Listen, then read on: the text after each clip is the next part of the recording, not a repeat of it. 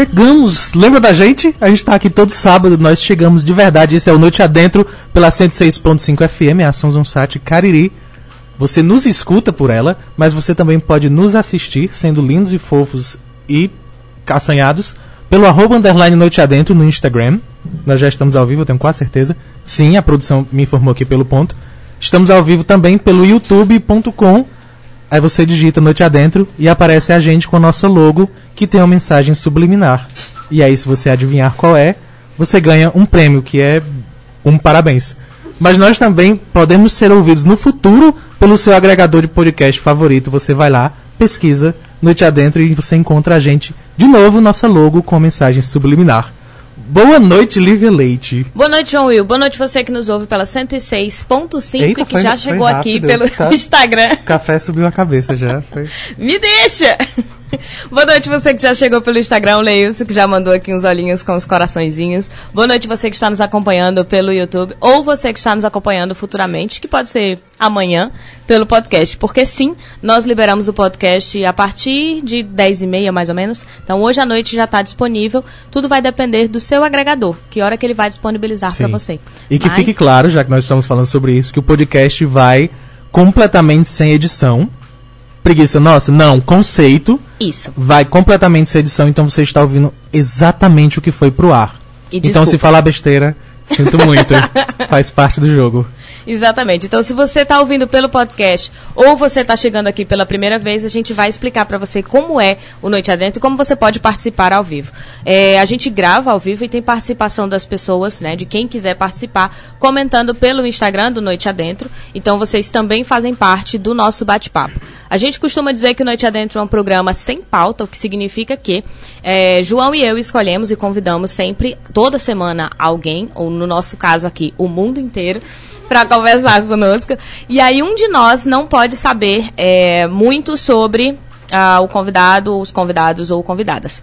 É, e isso é a proposta de fato do programa, porque a ideia é a gente bater um papo do qual a gente não sabe o que vai ser. Ou a gente sabe tanto quanto os nossos ouvinternautas o que vai ser. Por isso, você pode participar ao vivo. Então, se você está ouvindo no podcast, saiba que às 7 horas da noite, todos os sábados, nós estamos aqui. Você pode vir participar pelo Instagram e mandar a sua mensagem também para a gente ler e comentar o que você também discutir. Nós só não lemos propaganda, exceto se ela for patrocinada, e palavrões e xingamentos com outras pessoas. Fora isso, pode vir participar conosco.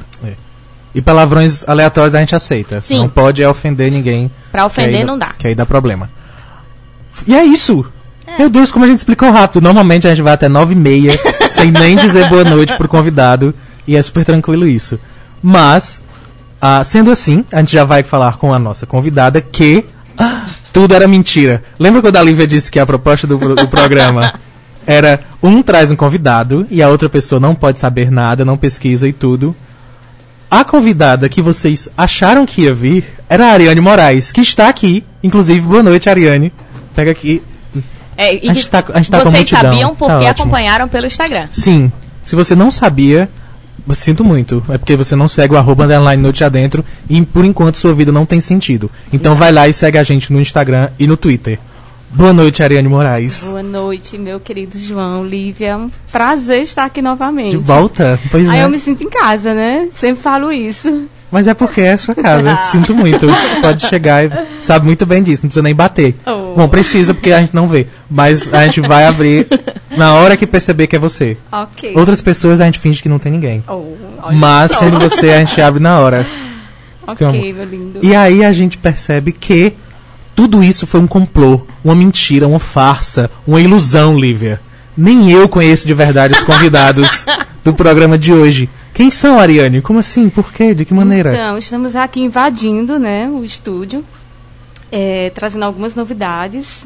é, é, muita coisa acontecendo nas nossas vidas, por isso está todo mundo aqui reunido.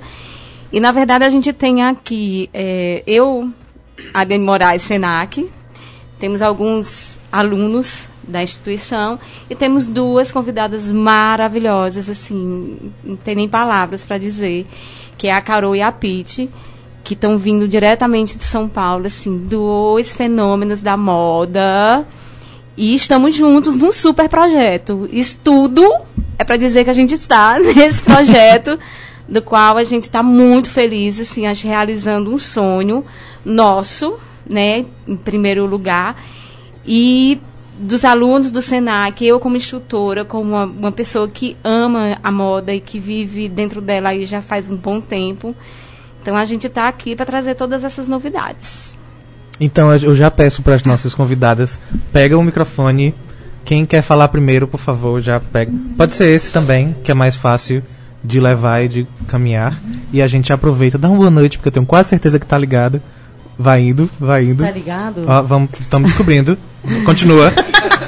Continua. Oi, boa noite, Ah, Opa, gente. foi alto demais, então tava bastante ligado. boa noite. Boa noite, gente. Aqui é a Carô, da Amapô.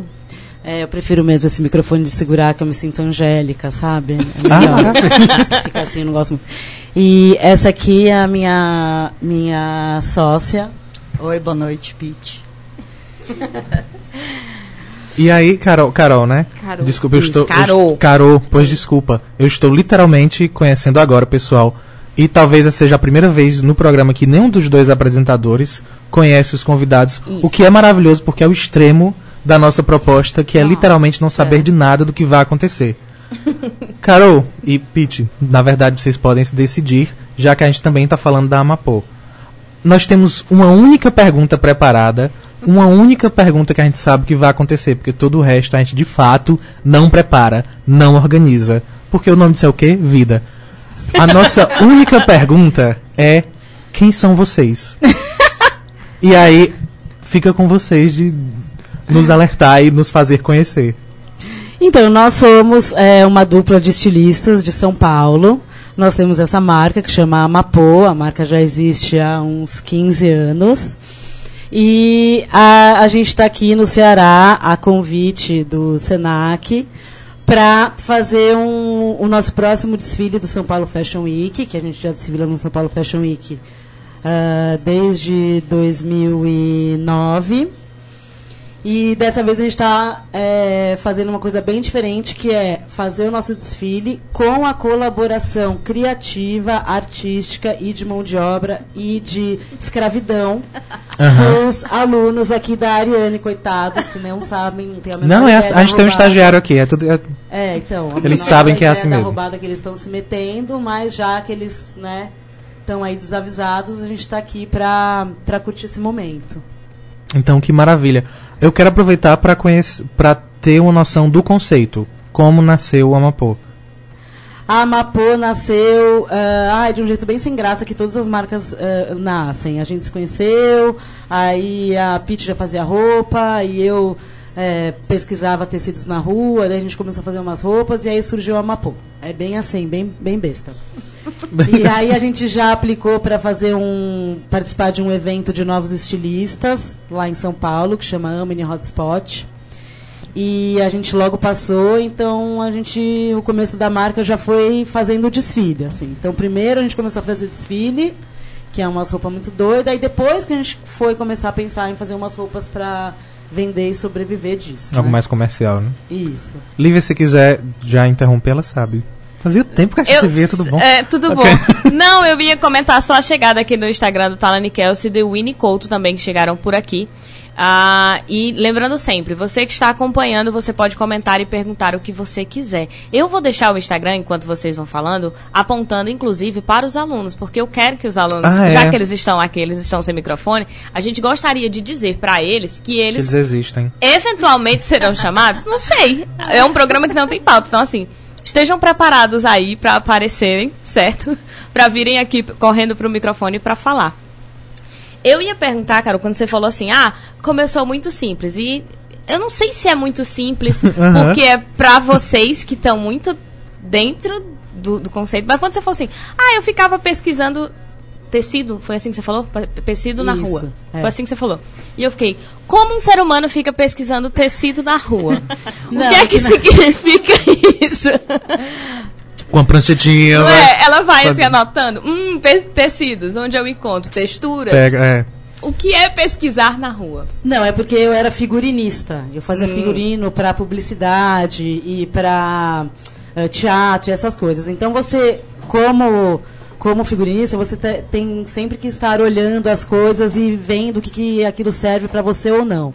E nessas caminhadas, você também encontra coisas que para você, naquele momento, não servem para nada, mas que você sabe que é maravilhoso, que em algum momento você vai usar ou recorrer àque- àquela pesquisa. Então, é isso que eu chamo de pesquisar tecidos. Então, nessa época, especificamente, eu encontrei uma loja na 25 de março, que é a loja mais importante de tecidos lá de São Paulo, que tinha um estoque muito grande de tecidos antigos dos anos 80. Lá, tipo, mofando. E aí eu achei esses tecidos e comecei a comprar e não sabia o que fazer com aquilo. Né? E aí eu conheci a Pete e eu não tinha muita experiência em fazer mesmo a roupa, né? Eu não tinha uma estrutura para isso. E a Pete, como já fa- é, faz parte de uma família que tem confecção, ela já tinha mais esse know-how. Então a gente juntou essas duas coisas, né? E, e começou a, a trabalhar. Eu não vou mentir, porque assim que ela falou década de 80, eu olhei pra Ariane assim. porque da última vez que ela esteve aqui, e aí eu vou fazer um, um- dar uma pausa pra explicar pra quem tá vindo pela primeira vez ou não acompanhou a Ariane, a gente ainda não tinha podcast quando a Ariane veio. Não. Não. Né? Então a gente só tem. Eu acho que tem uma live salva no Facebook, não era nem no YouTube ainda. Né? E a gente Jesus falou nos primórdios. Nos primórdios é tudo do mato. programa. Negócio e a gente falou muito sobre a década de 80. 80. Né? Quais as referências? Por que, que tem essa diferença é, é, de ano para ano? Porque quer queira, quer não, quando se fala de moda, e a gente falou isso da última vez, né, que nos encontramos, quando se fala de moda, as pessoas olham e têm essa impressão de que, ah, é, sei lá, é, é futilidade, é coisa pra mulher, é uma coisa é, que... Comercial. É, como é? Comercial. extremamente comercial, né? Ou que ninguém entende quando você falou, por exemplo, ah, tinha os desfiles e tinha a preocupação. Meu Deus, eu tô me embananando com o Instagram. Tinha a preocupação também do de uma roupa que a roupa pro desfile não é a mesma roupa que eu, por exemplo, vou comprar. Né? Tem, tem coisas diferentes aí. Só que além de ser diferente, existe uma história diferente por trás, existe uma pesquisa. Quando você falou, ah, eu fiz uma pesquisa, eu fiquei, eu realmente fiquei viajando no que era que significava isso. Mas à medida que você foi explicando, foi fazendo bastante sentido para mim, no sentido de, de conhecer, de, de pesquisar, mas que só pesquisar não, não, não faz a roupa. Né? É preciso o, o- a prática, é preciso a técnica, é preciso o, o fazer. E aí eu queria que a Pete falasse um pouquinho sobre. Se quiser, Pete, você não é obrigada. Não. Ai, que você não é obrigada a nada. Como fazer Sobre- a não, agora o teu processo, né, a tua visão sobre a Mapô, assim, o- a hora da chegada, porque quando a Carol fala que, né, o que que ela fazia, o que que você fazia e como chegou, ok, mas e aí a tua visão de como é a Mapô pra O ti? outro lado. É, o outro lado. É, na verdade, assim, é exatamente isso que a Carol falou, o, o- o começo, tudo. Ah, mas pra mim era uma. foi, né, o começo, uma coisa de que eu não sabia fazer outra coisa da minha vida. Eu realmente nasci nisso, eu tentei fazer outras coisas e não sabia. E a chegada da Carol, na verdade, foi mais por uma confirmação, foi mais é, uma parceria de você poder eh, dividir uma coisa, de te dar certeza disso. Então, é, ela só facilitou minha, minha entrada né, no, no mercado de moda. Assim, acho que a gente juntou forças, né, Carol? Acho que foi.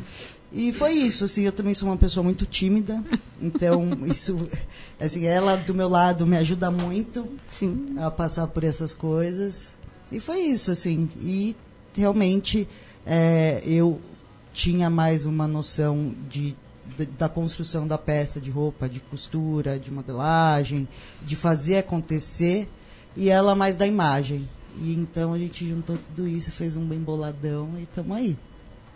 E aí a Ariane tá ali apontando dizendo, sim, sim, sim. Por que, Ariane? Tão, tão É certeza. porque assim, é tão claro, a gente, a gente tá convivendo, na verdade a gente se conhece há pouquíssimo tempo. A gente vem, vem pensando nesse projeto já faz um tempo, mas a nossa, o nosso conhecer mesmo olho no olho foi final do mês passado, né? Começo do mês passado, que foi Uns com 20 dias. 20 dias. Foi quando as meninas vieram pela primeira vez aqui para o Cariri. E é muito claro, você vê assim, como elas se complementam. Elas são, elas são absolutamente diferentes. Mas elas se complementam e isso é perfeito. Se você não consegue ouvir no rádio, tem umas risadas ao fundo de todo mundo, aparentemente concordando. Porque a, gente, assim, que tá todo mundo em equipe, a gente vê isso muito claramente. E é muito legal como funciona isso, entendeu? Por isso que a gente, ela falando, e eu, sim, sim, reforçando. É, é bem nítido, né? É, sim. Você está o tempo todo falando assim, ah, o projeto, o Então. projeto. Eu acho que a gente precisa é? especificar assim, quem é esse projeto? Pronto. Onde ele mora, o que vive. Esse projeto, ele é fruto de um... Acho que nada acontece por acaso, nada, né? Então, estamos todos aqui por uma força muito maior. Né? Não vamos entrar nesses méritos, mas, enfim, a, a gente tinha uma ponte para ir, um desejo muito grande para ir para o São Paulo Fashion Week, mas era algo assim, ah, sei lá, daqui a dois anos, né? Não sei. Porque a gente veio de um projeto muito grande que faz seis meses só. Que, seis meses não, né? Quatro meses. Né, que foi participar do Dragão Fashion. Né? A gente foi a- a- é, um grupo de alunos do Senac Ceará, porque a gente não era mais só Senac Cariri ou Senac Crato. Pela primeira vez, a gente pôde ter um- uma coleção dentro de um espaço, dentro de um grande evento de moda. Né? E isso já era o máximo. O que veio depois, assim, tem hora que eu, eu- Não, acho que isso não está acontecendo, né? E aí a gente teve uma ponte, uma pessoa que fez essa. que nos apresentou, na verdade, acho que juntou a fome com a vontade de comer, né? E, e deu muito certo em tão pouco tempo. Porque é amanhã, né? Se a gente for falar, a gente vai participar da edição de outubro, próximo mês. Entendeu? E tá tudo muito intenso. e- Não é amanhã, que fique claro. né? É. Não é amanhã. Não é literalmente É amanhã. literalmente. É ontem, né? É um, um mês. Um mês exato. Pronto. Exatamente. A gente tá falando daqui a um mês. E, e essa ponte foi muito bem feita. Eu acho que tinha tudo para não dar certo. Né? Mas deu. E que bom que deu. E a gente está num processo muito bacana, assim, com os alunos, porque a intenção sempre foi, pelo menos eu falando do SENAC, de que esses alunos, ele vai aprender moda no Senac, ele vai aprender a costurar, a modelar, a criar, mas ele tem que estar pronto para o mercado. E que mercado é esse? É esse mercado, né? É o mercado da criatividade, da ousadia. Não existe moda fazendo o que todo mundo faz. Isso não existe. Isso não, não tem vida, isso não se propaga mais, né? E aí a gente está nesse projeto. A gente vai junto, vamos fazer uma coleção colaborativa Amapô, porque elas são, Uhum. né? É, é a marca. É nome. Mas a gente vai estar lá juntinho. Então isso é muito bacana, muito bacana mesmo. Só isso. Só Pouquinha isso. coisa. Bem pouca coisa. 17, 17 Eu do acho- 10 É. vai estar ao vivo, acho que no, no Isso. São Paulo Fashion Week, assim, no. Acho que é Instagram deles, ou Tudo, Facebook, né? alguma coisa assim, YouTube, sei lá. Vai estar ao vivo. Ah, então da- O de 17, todo né? É, vai 17 poder de assistir. outubro. 17 de outubro. Isso. E aí entrou a Mapô, a gente disse, "Ah, olha o povo todo ali. E aí, Lívia, a gente está fazendo um super trabalho conhecendo o Cariri. né? A gente vai levar o sertão caririense, né, com toda a nossa força. com- as meninas vieram, voltaram e elas. é, a gente hoje, por exemplo, a gente está desde duas horas da tarde trancado lá no Senac, porque foi um momento que a gente é, foi ver toda a parte criativa, todas as, as, as ideias dos alunos. E é algo assim que a gente está que é muito nosso, que a gente fala com muita propriedade, mas a gente está muito feliz em ver outros olhares para esse, esse Cariri, entendeu? Que é um olhar um, fantástico. É um olhar de quem vem de fora, mas que, que reconhece isso daqui como um grande celeiro, como uma, né, um grande caldeirão, que isso aí a gente fala tanto. E é mesmo essa potência toda, né? Então a inspiração, a gente vai ter Expedito Celeiro participando, né? Então, assim, 80 anos dele, ele faz 80 anos uma semana depois do, do desfile, né? E ele vai estar também fazendo parte dessa coleção colaborativa. Então, assim, a gente só está muito feliz. Muito feliz mesmo. Somos uma equipe de 16 alunos, eu com mais dois instrutores, três instrutores, e as meninas. Né? Então é uma super equipe, em pouquíssimo tempo e a gente vai ter que dar de conta. Não me pergunte como, mas nós vamos. Mas a minha pergunta agora ia ser exatamente essa. Então, como? Como? Né? O que que se faz? Porque assim, ok, eu entendi o que vocês fizeram hoje. Hoje eu entendi que vocês deixaram 16 alunos sem comer, né? Entregando o projeto, mostrando Isso. ideias, e aí trancaram eles e disseram. Vocês não vão sair daqui. Só sa e daqui ainda vão ter que ir pra um programa de rádio. Isso. E a gente, sa- e a gente sabe. alguns fugiram. A gente sabe que são 16. Aqui tem quatro só. Exato. Oito deles não tem bem notícias. Pronto. O Os restante estão eu lá ainda, talvez. Não, mas sabe. é, eu explico, é porque a programação do final de semana a gente tem que sugar tudo e a gente tem que aproveitar tudo. Não, eu entendo, não As estou meninas já julgando, não. retornam terça-feira, então a gente tem que estar. Então tem que aproveitar, amanhã sim. a gente tem outra programação, segunda-feira outra programação super intensa, né? E aí, claro, que minha vontade sempre é que tá todo mundo junto, mas não conseguimos. Hoje estava todo mundo com fome, né? Também, meu filho, o dia Né? inteiro sem comer. Então, a gente tem água aqui, se quiserem, É. mas. E café. Vem no microfone. Tem, que vir não- pro não. microfone. Pode vir pro Pode vir microfone. no microfone. Vem- aqui Vem. tem um protesto. Claro que inclusive. vem. Não pode Como é o que nome dessa? filha não pode protestar. Como é o nome dessa? Ela fica Pode dizer. caladinha. Como é o nome dessa que falou? Anabela. Anabela, foi ela que se. Algum tempo atrás, você ouviu um barulho de alguém caindo em escada, foi Foi ela, ela. Que deixou cair coisas e ela ficou super tímida sobre. E eu disse, eu vou achar um momento pra eu falar sobre. Achei. Anabela. Quer protestar ainda? Perdeu a Ah, chance. claro, a mãe já, já proibiu, já disse que ela não pode vir. Eu ia pedir o como, quando eu falei o como, é porque assim, eu verdadeiramente sei que pra vocês é muito simples o que vocês estão descrevendo. No sentido de dizer assim, ah, a gente tá se reunindo e é muito cansativo. Tá, a gente sabe, mas a gente não sabe o que é cansativo. Sabe? Até é tipo, porque- a gente imagina o que é que vocês têm de trabalho É. pra fazer. Mas a gente, quando você fala assim, é um mês, a gente imagina, nossa, um projeto, pra, seja ele qual for, um projeto, um mês, pra estar num palco, não tá num palco, tá? A nível Internacional. internacional, pra. Gente, assim, você não consegue imaginar quan- quantas pessoas e em quem tá chegando. E, ok, entendo, deve ser desesperador, assim, meu Deus, é tanta gente. Inclusive é legal você falando isso e a cara dos alunos, todos eles, meu Deus, Vamos desistir, né? é verdade. que talvez não tenha ainda caído a ficha, não sei. Mas assim, é, pra gente que tá de fora, é muito difícil saber o que é que vocês estão fazendo Uhum. trancados. Sim.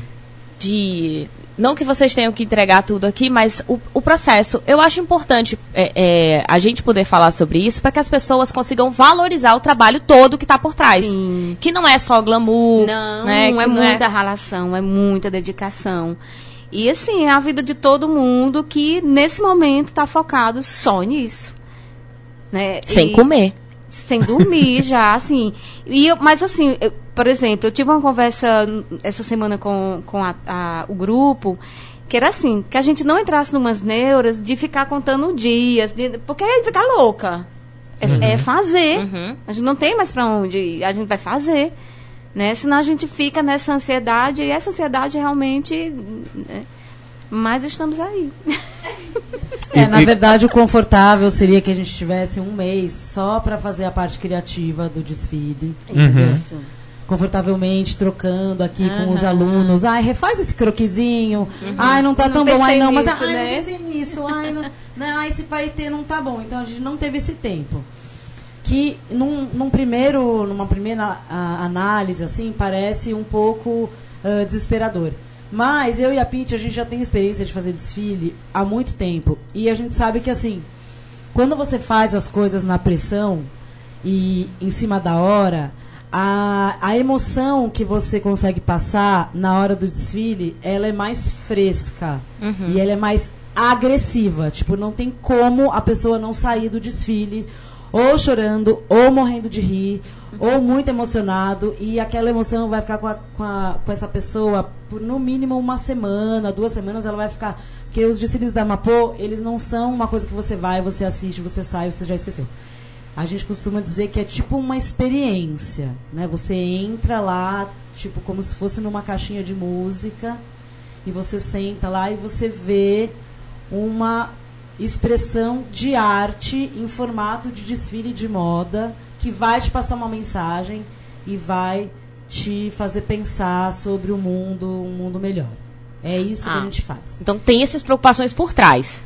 Não é assim? tem não? essa preocupação. Hum. A gente não tem essa preocupação. Isso é uma coisa que acontece, Que acontece. sem a gente Uhum. programar. Uhum. Isso acontece por conta da veracidade do nosso processo criativo. Então, cada passo em direção ao resultado acumula é, emoção dentro do que está sendo feito. Então, hoje, por exemplo, foi uma grande carga, porque a gente trocou criatividade com muitas pessoas, entendeu? Inclusive, é desde a primeira vez que a gente veio aqui, sobre o que a gente falou com os alunos, como a gente explicou o que é a nossa marca, como a gente explicou o que a gente imagina que pode vir a ser esse resultado desse projeto e tudo mais. Não com todos eles, mas com alguns deles. Eu fiquei muito impressionada com a sintonia que aconteceu. Da pessoa vir com um desenho, de olhar e falar, não é possível. Entendeu? Desde o primeiro, porque eu vi desenhos, os desenhos que eles fizeram para o Cariri Visceral, que foi esse desfile que eles fizeram há quatro meses atrás. Que é muito legal, mas era um, um- um trabalho bem literal, né? Então, com um nível de criatividade que vai até um lugar. E a gente está aqui para pegar essa criatividade, fazer um intensivão e abrir muito. Mas eu não tinha noção de que eu ia conseguir abrir tanto em tão pouco tempo. Então, pra mim, já tá bom. O glamour é isso. O glamour não é lá na hora que é o desfile. Você entra, ai, todo mundo bate palma. Não. O glamour é, é- é- está em momentos como a gente teve nessa tarde. Entendeu? Isso que é o importante. E aí tem essa outra parte que é que a gente vai ter que se virar para fazer as coisas agora nesse mês. Mas tudo vai ser orquestrado de um jeito bem positivo e que com certeza a gente vai chegar lá com tudo que a gente vai conseguir fazer. É, e aí eu acho isso legal, porque assim, quando eu falei, a gente até comentou que os alunos talvez batam desespero, mas eu acho que isso passa uma segurança, porque quer queira, quer não, vocês têm uma experiência. é, e essa experiência, inclusive, que deu para perceber assim: olha, nós temos experiência com esse tipo de, de, de preparação de projeto e a gente tem boas coisas nesse formato. Porque geralmente quando a gente pensa, meu Deus, falta pouco tempo.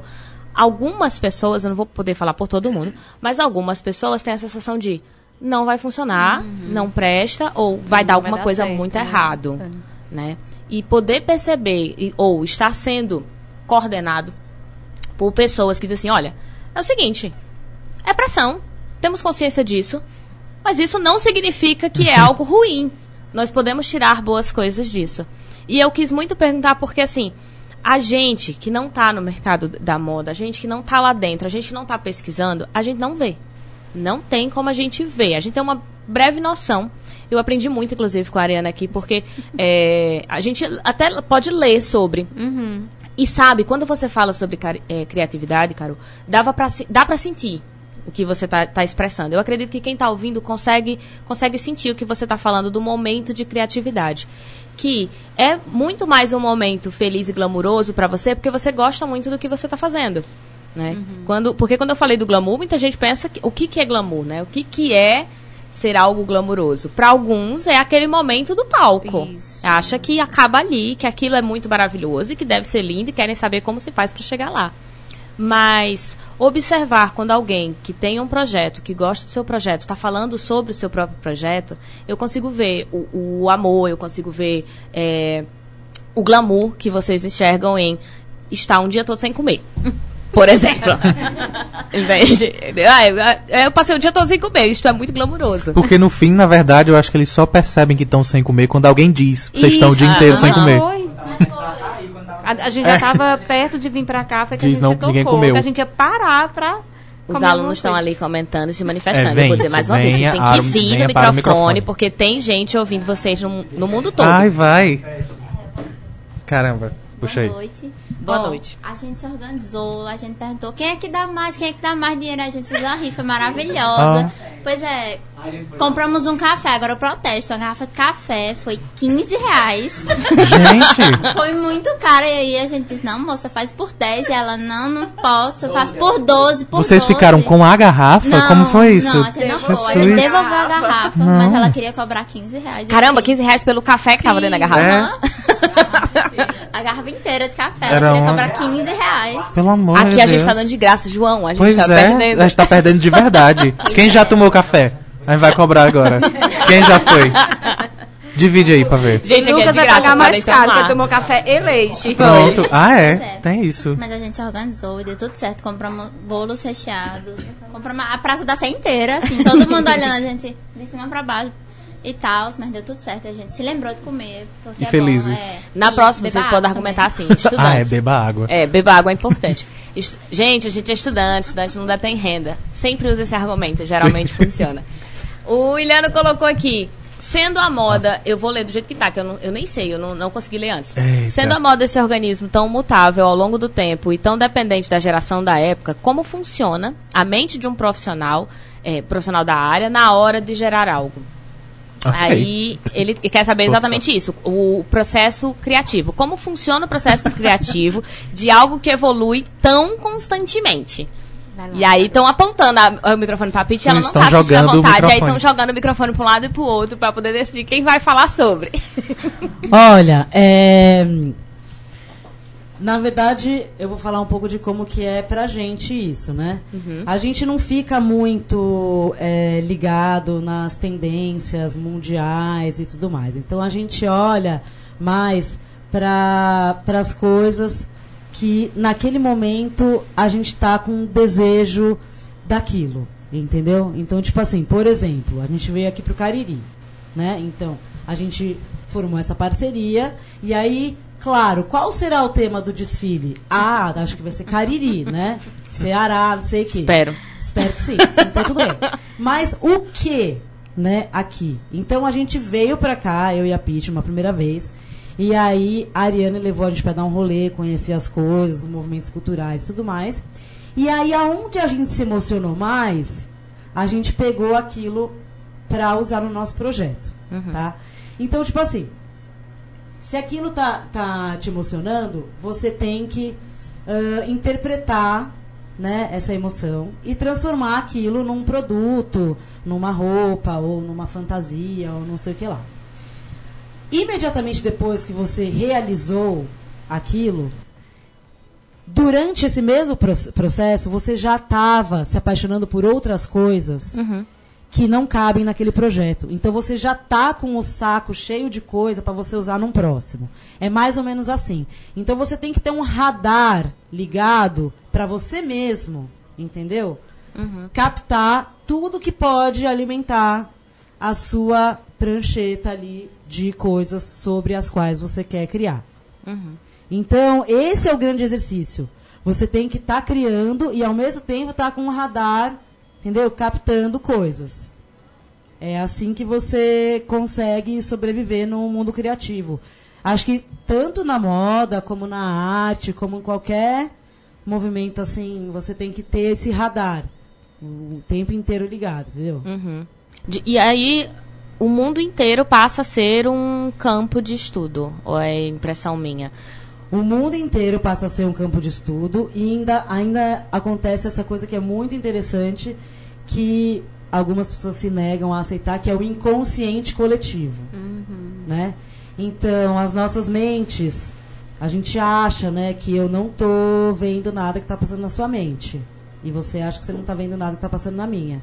Mas, tá.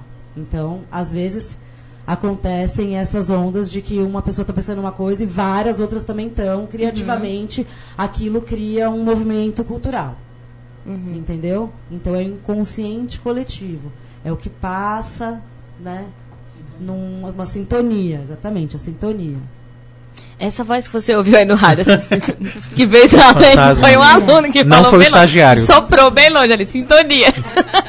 Normalmente é o estagiário que fala É, lá no normalmente fundo. é não, ele, não mas hoje foi ele hoje. tá bem, bem, bem calado ali, bem concentrado.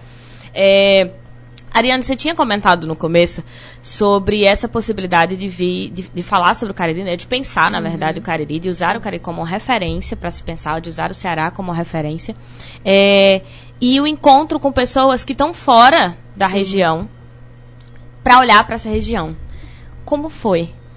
É um momento de mais aprendizado? É um momento, tipo.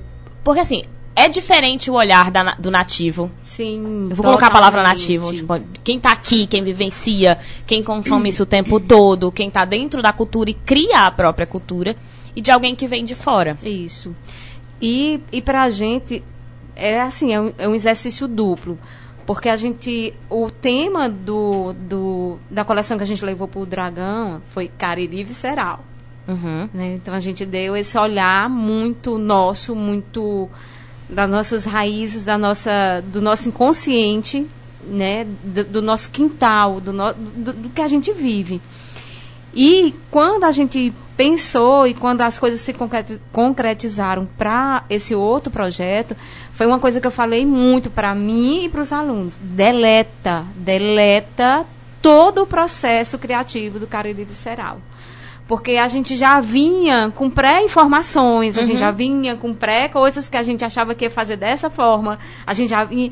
E não era, e não ia dar certo dessa forma Que iam atrapalhar, inclusive, o processo criativo. porque Claro, você já vem to- ia bloquear, Uhum. né? Tanto que eu assim, eu, me- eu me afastei, eu não, as meninas estão tendo esse contato e, e, e trazendo, sugando deles a criatividade, o processo criativo, como é que foi, sem eu estar muito ali, porque querendo ou não, eu vou influenciar de uma forma que é totalmente diferente do que as meninas estão trazendo, mas que é muito bacana muito bacana, porque eu vejo esses alunos num salto que vocês não têm noção. Não tem noção, assim, né? E sempre falo, saiam da caixa, saiam da caixa, não fica achando que vai fazer a mesma coisa, não fica pensando que a gente vai fazer o mesmo processo, não fica...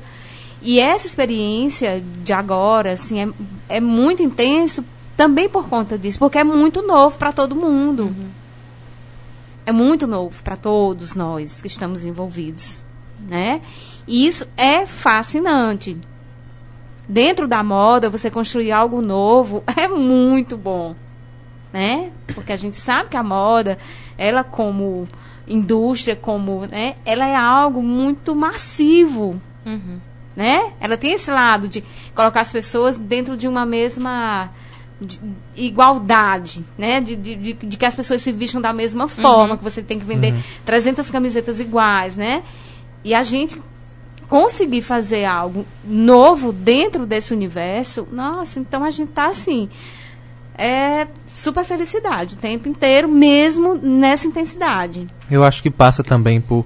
Aliás, antes, só, só uma dúvida que eu tenho. Os alunos que que estão participando desse projeto é- são os mesmos Sim, do Cariri Visceral, sim. que é essa turma E mais Deles. alguns e mais os outros que, que não outros que so- ficaram trancados os lá. que não Isso. sobreviveram. Isso. E ah, todos eles já terminaram o curso. Todos eles, na verdade, já vieram de processos assim do que a gente chama de itinerário formativo no Senac, que é fazer costura, a modelagem e um curso de processo criativo, ou figurinista ou desenhista de moda. Ah, ok. Que aí você fecha um ciclo que lhe capacita para você pensar Uhum. muita coisa dentro do universo da moda. Desde você simplesmente querer costurar em casa, ou, né? Ou Sim. você realmente se lançar no mercado. Então, eu vejo potenciais, assim, às vezes eu olho assim, de, meu Deus, como esse menino é bom no que ele faz, né? E às vezes falta só um pouquinho deles acreditarem nisso, né? Mas é algo assim, desse grupo, eu vejo eles se fortalecendo e, e cobro muito. E agora, com tudo isso que vocês viveram, duas super experiências, vocês vão fazer o quê Uhum. com tudo isso? Porque no Quer fim era. dizer o que, é que vocês vão fazer? Ah, é, querem responder. Vocês querem responder o que é que vocês vão fazer? Os coitados. Vocês querem comentar o que vocês vão fazer? Algum de vocês? Vai. Pode ficar à vontade. Pode chegar, Ju. pensando. tá vendo aqui. Tá Se pensando. apresenta e diz eu aí. sou o João também. Não é? João sou também. de Brejo Santo, daqui da região de Cariri ali fora. E estou participando desse projeto maravilhoso. Graças a Ariane que colocou a gente. E assim, eu quero, depois dessa experiência que é muito intensa, é muito forte, eu quero fazer assim de tudo. Porque eu venho do universo do desenho, da ilustração, da pintura, do trabalho Dá pra manual. ver na camisa dele. Se você não tá no Instagram, chega Me aqui pra peçam ver. encomendas. É, e quando eu comecei a desenhar, eu, eu desenhava de tudo e eu fui caindo de paraquedas nesse mercado da moda, entendeu? E aí eu fui, fui e comecei a gostar. Quando eu fiz o, o curso de figurino, eu já senti um impacto diferente, né, de- do que é um processo criativo. E como eu gosto muito, assim, de desenho mesmo, assim, eu sempre fui uma criança muito televisiva, assim, de assistir desenho animado o dia todo, Castelo Ratimão, programas bem antigões. E aí eu, eu comecei a gostar Bem disso. antigões. Você que tá ouvindo sabe que ele é jovem. Doeu um pouco. Não, Pode continuar. assim, Doeu levemente. É porque, assim, na aldeia lá onde eu pesado. moro, né, assim, passava essas coisas ainda. E na televisão a gente assistia, né, TV Cultura, essas coisas e tal. Pode falar? Não, pode. Pode. Pode sim. E aí eu venho desse universo do desenho e eu comecei a gostar também do mercado da moda, do, de criar. Eu gosto muito de participar do processo criativo.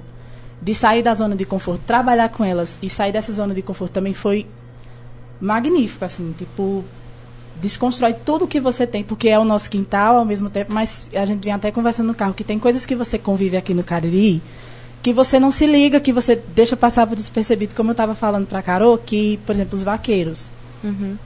Aqui tem vaqueiro, a gente conhece vaqueiro, a gente sabe o que é a vaquejada, mas é, muita gente não mergulha no universo do vaqueiro para poder conhecer e saber o que é que pode fazer dali.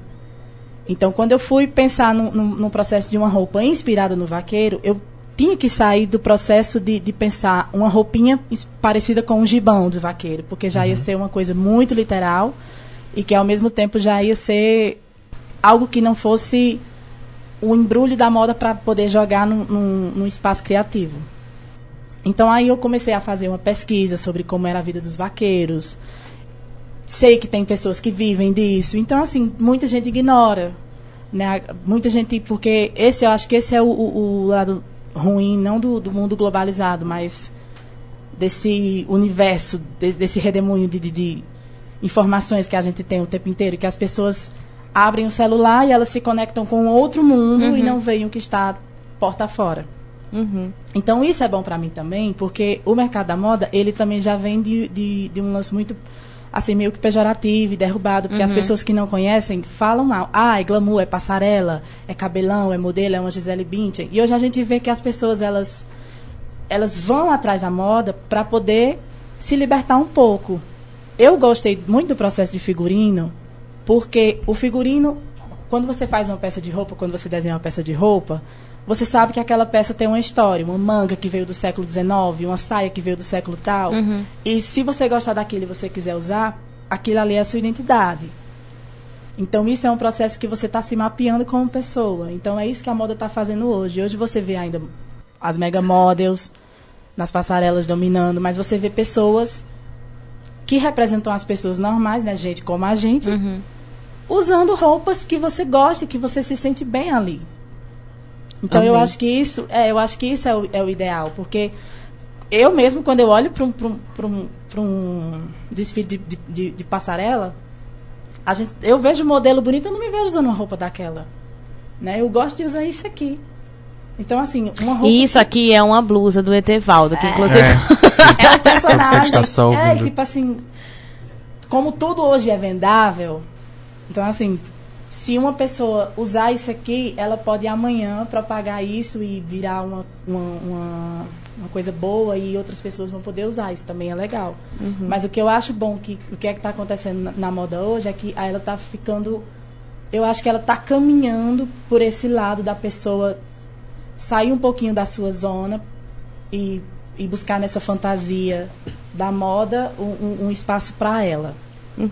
É isso que eu acho. Acho que eu já falei demais, gente. Boa Não, noite. foi lindo. Obrigado, Foi. amo vocês. Mas foi ótimo mesmo. Foi ótimo. E agora a gente vai encerrar. colocou, Se a pessoa tem o Etevaldo como estampa, você já sabe que tem bom gosto. Sim. Meu Instagram é Queirose, mas lá vocês têm minha página, João Vá, Alves. vá, faça a divulgação. Eu ia dizer, bota no final, mas bota a divulgação. Qual é, o arroba? O Instagram, não, o Instagram é a minha página. É, eu tô começando agora, gente, a divulgar os desenhos. É João Alvers.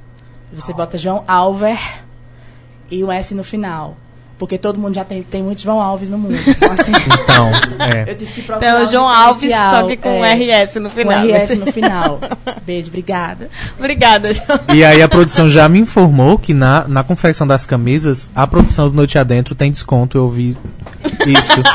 Ah, e aí eu já falei no ar, então é verdade, virou verdade. Mas isso que ele falou era interessante, justamente porque a gente já tinha falado sobre tendências, a Garou falou bastante de tendências. E é real, existem tendências, existem escolas de pensamento, porque claramente existem, e vem existindo desde sempre, mas o que chama, no fim das contas, a nossa atenção e a nossa vontade é isso que ele está falando. É a maneira que você usa, talvez, aquilo que é tendência. A maneira que você, e aí é algo bastante é, atual, a maneira que você se expressa pela sua roupa. Sim. Deixa de ser ah, o tecido, porque a sociedade não aceita que a gente esteja nu. Deixa de ser só aqui- aquele tampão pra para pra virar um- uma extensão da sua personalidade. Sim. Eu acho que isso é, é muito forte e, e é o, o caminho da moda, assim, a gente eu não vejo de outra forma, né? É, as pessoas se vestem e procuram essa identidade para se colocar no mundo, né? Para dizer a que veio. E isso é muito bacana, muito bacana. E claro que vai existir toda essa, essa tendência, essa, né? Falar disso para mim é tão complicado, porque eu não me encaixo nisso daí, eu não sei nem para onde é que vai, né? Porque a gente a gente pensa, eu pelo menos penso numa moda que ela tenha propósito. Entendeu? Então qual é o propósito da moda que a gente está fazendo agora? O que é que a gente quer propor? O que é que a gente quer a gente quer mexer, né? Acho que a Carol falou muito disso, né? Como é que a gente vai impactar alguém que vai para um evento como o São Paulo Fashion Week, que são trocentos desfiles acontecendo numa correria louca, né? Numa e, e você simplesmente senta, às vezes, muitas vezes você senta num desfile e se levanta e não ficou nada, nada, né?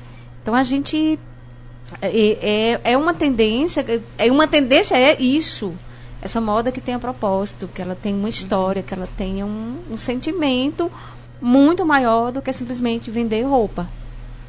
É. Fazer roupa. O- Roupa já tem demais no Sim. mundo. Né? O grande problema hoje é saber o que fazer Uhum. com tanta roupa. E aí o João falou uma coisa, ele falou sobre o, o mundo globalizado.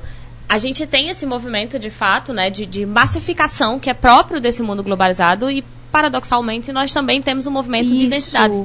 Né, Muito de grande reforço também. da identidade Isso. local, da necessidade da gente se identificar também com o nosso, porque do mesmo jeito que tem a galera que está o tempo todo pegando no celular e se conectando com culturas que não são as suas próprias culturas e deixando passar muitas vezes a cultura de onde você vive, existe também esse outro movimento, que é o de precisamos reforçar as nossas culturas, precisamos reforçar e, e entender de onde viemos, de como nos identificamos, como nos expressamos, de compreender que os nossos corpos e as nossas roupas dizem alguma coisa sobre a gente sobre a nossa cultura. Perpassa sobre a ideia de que a gente precisa é, parar para observar, estudar, compreender, né, para poder desenvolver algum tipo de processo criativo, não é uma coisa que você senta e diz aqui, vou aqui ficar pensando sozinha. É preciso encontrar com o outro, encontrar com o diferente, principalmente Isso. com o diferente, para poder ativar esse processo criativo, né? E eu reforcei bastante a ideia do processo criativo porque eu não entendo que se prende só à moda. Né? Enquanto vocês falavam, eu conseguia é, visualizar isso para mim, mas eu conseguia visualizar isso em projetos de diversas outras áreas que que eu nem atuo, mas que eu sei que são importantes, porque processo criativo não se tem só na moda, né? Estudo, pesquisa, não se tem só na moda, mas essa possibilidade que vocês trazem, principalmente essa visão de trabalhar de forma colaborativa é necessário e é grandioso. Sabe? A ideia de hoje eu não trabalho é, só pra mim, eu me fecho porque o outro é concorrente. Hoje eu estou com o outro porque a gente soma quando a gente Isso. está com o outro. Lívia, incrível, assim, eu, eu tava exatamente pensando isso hoje. É, a gente só vai conseguir fazer isso porque a gente tá junto. Uhum. Entendeu? Eu sozinha não faria, talvez as meninas sozinhas não faria, talvez os, os alunos sozinhos não fariam.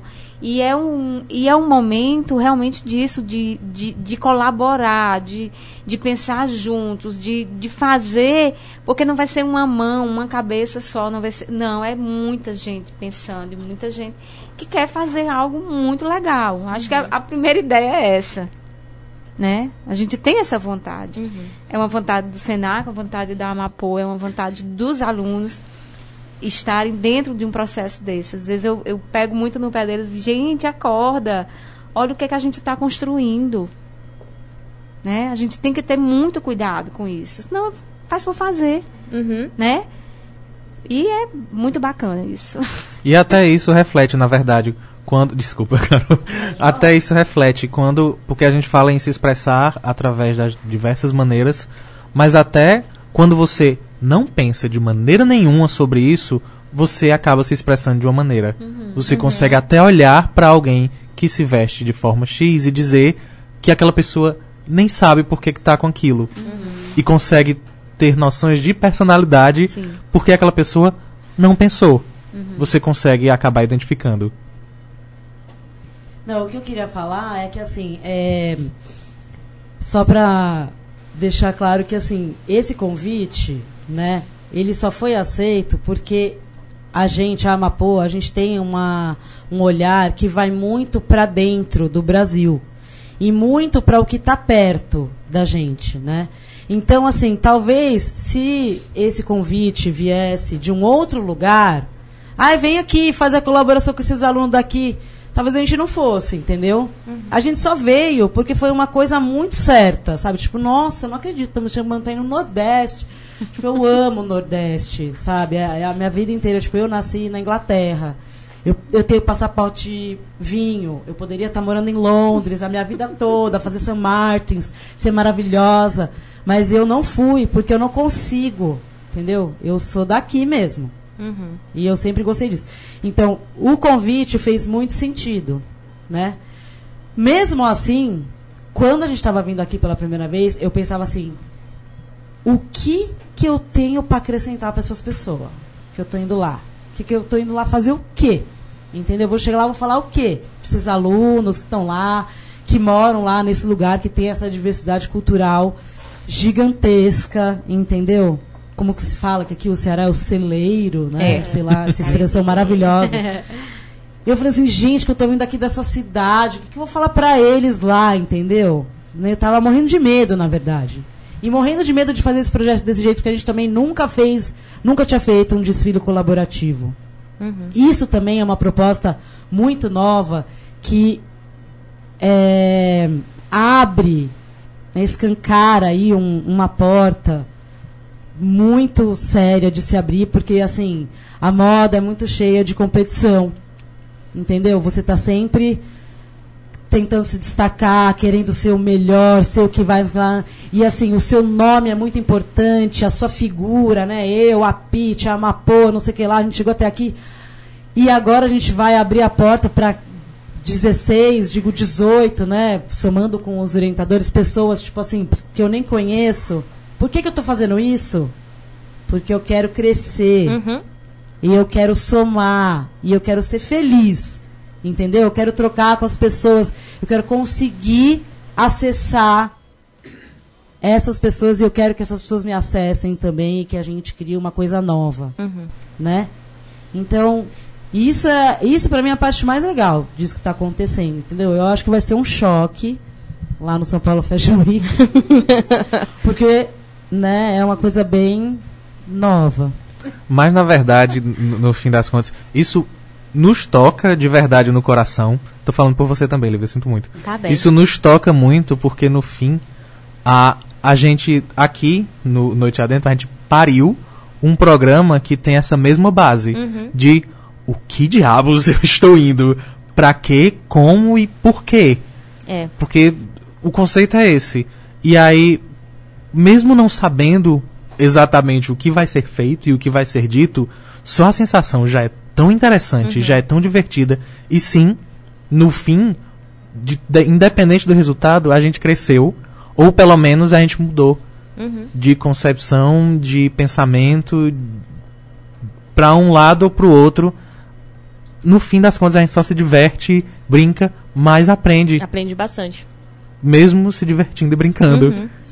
Com o conhecimento de, sa- que vem de fora, que alguém traz. Uhum. Porque não, a gente não sabia que eram vocês. A gente não tinha a A gente menor não ideia. sabia o que que ia ser dito e o que que ia ser pensado, o que que ia ser Aham. falado. E é, um sensa é uma sensação maravilhosa. Maravilhosa. É. E eu acho que é essa mesma sensação de o quê? Como? Por quê? De que maneira? E é muito interessante. É o frio na barriga constante. É. Da vida, entendeu? No nosso caso é tipo toda semana. É sim. Porque, Indico. assim, é, indico. É, é muito bom. De fato, o, o, o João resumiu bem, assim. Quando eu comentei sobre a, a questão do, do trabalho, é muito porque a minha visão, ela é direcionada por causa da minha profissão, né? Eu sou, sou cientista social. Então, quando vocês estão falando, eu só consigo ver sociologia, vocês falam de cultura, aí eu começo a conectar as coisas, trabalho no século XXI, e eu vejo que lá na moda está acontecendo do mesmo jeito. Existe é, essa divisão, existem ainda pessoas que estão pensando que é um lugar onde as pessoas têm que se agregar. E a segregação hoje, no século XXI, as pessoas que estão focadas no século XXI, elas sabem que não é assim. A gente cresce é quando a gente agrega, é quando a gente está com outras pessoas, é quando a gente procura culturas diferentes, é quando a gente senta e vem um monte de gente que a gente não sabia nem quem era pra conversar e a gente consegue manter um bom papo, mas a gente também aprende, a gente tem trocas, né? Então, no fim, as pessoas crescem juntas. Eh, Vocês não tomaram os nossos lugares, a gente não tomou os lugares de vocês. O que vocês passaram não necessariamente vai fazer uma pessoa abrir uma concorrência e derrubar vocês na vida. A gente só não pensa em derrubar, a gente pensa em construir. E muito o Noite Adentro é muito isso, quando a gente convida, tipo, a gente devia ter feito o quadro o convidado convidando, né, para poder Não é? Ok, Nasceu agora. Acho que nada agora. O convidado convida, né? Porque é, foi uma experiência muito legal. Né? Eu tô en- encerrando porque são 8 e 3 e eu sei que vocês estão sem comer o dia inteiro. Então- definido. e aí eu vou é, agradecer a presença de vocês. Eu vou dar um espaço para que vocês possam fazer as divulgações, as datas, né? Reforçar as datas específicas e avisar para os nossos ouve internautas que ah, após o intervalo nós vamos voltar. é, nesse momento só o estagiário João e eu. É, porque eles vão precisar sair, gente. Eles precisam comer, certo? Beber água. Pra gente fazer o segundo momento, que é o momento do quadro do Isso Não Cai na Prova. Pra você que tá aqui pela primeira vez, o Isso Não Cai na Prova é o meu canal no YouTube, onde a gente fala sobre os aspectos sociais no século XXI. Então, se você nunca viu Isso Não Cai na Prova, passa lá pra dar uma olhada nesses vídeos. Certamente tem temáticas, não essa temática, porque eu não tenho essa propriedade toda pra falar de moda, mas temáticas que abordam o século XXI, que abordam cultura, que abordam nossa formação, que abordam nossos questionamentos de- das nossas vivências, nossas preocupações e algumas possíveis soluções. Especificamente, hoje a gente vai falar sobre suicídio, né? Porque estamos aí no Setembro Amarelo, mas em especial o que a gente vai falar sobre suicídio é para ficar bastante claro que suicídio não é uma escolha, não é uma frescura, não é uma situação só de ah, a pessoa não tinha o que fazer, não é uma, uma responsabilidade da família, não é falta de Deus, e a gente vai explicar um pouquinho como o suicídio é uma questão muito mais coletiva, é uma responsabilidade social e, em especial, como você tem eh, motivações diferentes para grupos sociais diferentes. E é preciso se pensar políticas públicas diferentes para cada um desses grupos. Eu vou explicar isso com mais Não detalhe dá spoiler, no segundo momento. de eu tenho Deus, que dar spoiler para o povo ficar. Não, calma aí. Calma aí. E aí eu explico com mais detalhe no segundo momento. Eu faço essa separação e explico pra você o que eu quero dizer com suicídio é um ato social. Aliás, é uma situação e um fato social, apesar de ser um ato individual. Isso no segundo momento. Agora, eu quero de novo. Era pra deixar o povo aqui. Agradecer e aí abrir mi- microfones pra vocês e pros alunos que também queiram fazer algum tipo de divulgação ligado. E pode ser, se você quiser repetir o seu arroba, que é João, João Alves. Alves, Alves, com RS no final. Alves. Tá vendo? Pra olhar essa camisa do Etevaldo, se você quiser. Mas também abrir para que vocês possam fazer, né? Reclamações, divulgações, cobranças, agradecimentos, enfim. E muito obrigada. Bom, a gente da Mapô, eu e a Carol, a gente quer agradecer o convite, foi ótimo. E falar para vocês seguir a gente no Instagram, que é a Mapô Underline Jeans. Acompanhar, conhecer um pouco mais da nossa marca. E dia 17 do 10 de outubro, daqui um mês, fica todo mundo ligado lá que vai passar o desfile, que vocês vão ficar sabendo, do Cariri, Amapô, mais Senac, galera, seu Expedita, que vai ser maravilhoso. Segue lá, gente. É, eu tava vendo aqui, Cristiano mandou um beijo para. Um, abra... um super beijo. É, Cristiano, é João, maravilhoso. eu mandei um beijo, então tá dado. É, quero fazer só uma uma propagandazinha, pode, né? É Ah, agora, Maria. esta é a Ah, hora, é inclusive. hora. Segunda-feira, dia 16, estamos iniciando uma nova turma de costureiro. Claro, e aí ainda tem vagas, quem sempre sonhou Procura em onde? apre- Senac, Crato, Praça da Sé. E estaremos lá. Não sei como eu vou dar de conta, mas estaremos lá. Mas vai. Enfim. Quer passar por isso? Chega lá segunda-feira. É, pra saber, né? E agradecer mais uma vez, assim, quando o João faz os convites, eu fico, né, louca, assim, ainda embarquei as meninas, vamos, vamos, vamos, vamos. Coloquei na programação e foi muito bom, muito, sempre é muito bom Ah, e eu ia aqui. dizer isso. Espero que tenha sido bom pra vocês, porque a gente falou da gente. Sim, Ah, é. sim, sim. Então. Tenho certeza que foi. E aí a gente retorna e a gente podia pensar num, num pós-momento, depois do desse desfile, pra gente falar das impressões, Ah, sim, saber como como, foi? como tudo isso aconteceu de Como fato. foi o Cariri lá fora. Ai, Não é? Então, muitíssimo obrigado. Uma boa noite a todos. Ah, obrigada. Já, vamos marcar, tu já sabe o nome da gente, é bem facinho. Eu- Ó, tem, tem aluno querendo divulgar roupa. Chega, cuida. Vai. Corre, corre. Boa noite, meu Boa nome noite. é Nayara. Eu trabalho com acessórios. Gostaria de divulgar a minha arroba. É arroba borboletaestudio.bs. Obrigada. Aceitamos encomenda. Não, Não é? é? maravilhosa? Ela ficou esse tempo todo Pronto, isso calada. foi o ao vivo. E ainda fica no Ah. podcast. Então quem perder vai poder assistir, né? E acompanhar os arrobas. Então tem mais alguém aproveitando. Quer aproveitar aí pra divulgar mais algum arroba, alguma página? Mais alguma coisa, comentários, cobranças? Ok, a gente tá. Bom. Eu quase que passei pra ti pra se despedir. Não, não acabou. Porque não a acabou, gente a gente ainda tem noite adentro. Mas muito obrigado de verdade a todos vocês que vieram. foi todos. maravilhoso. Foi sim muito maravilhoso. Você que é o internauta, fica aí. Eu vou só jogar uma informação diretamente para os alunos. Aproveitem de verdade isso que Sim. está acontecendo com vocês. De verdade. Não enlouqueçam. É que nem a Arene falou. Não saiam contando os dias, que são 33. Mentira, eu não sei. eu não sei. Eu não faço, não trabalho com matemática. Mas aproveitem muito e se divirtam, porque no fim das contas é, é o que a gente aprendeu hoje. Isso é diversão e isso a criatividade vem justamente desse desse espaço na cabeça onde a gente se diverte. Mas aproveitem de verdade, pelo menos a oportunidade. E aí você que está ouvindo Noite Adentro, fica por aí porque a gente volta muito daqui a pouco, é rapidinho.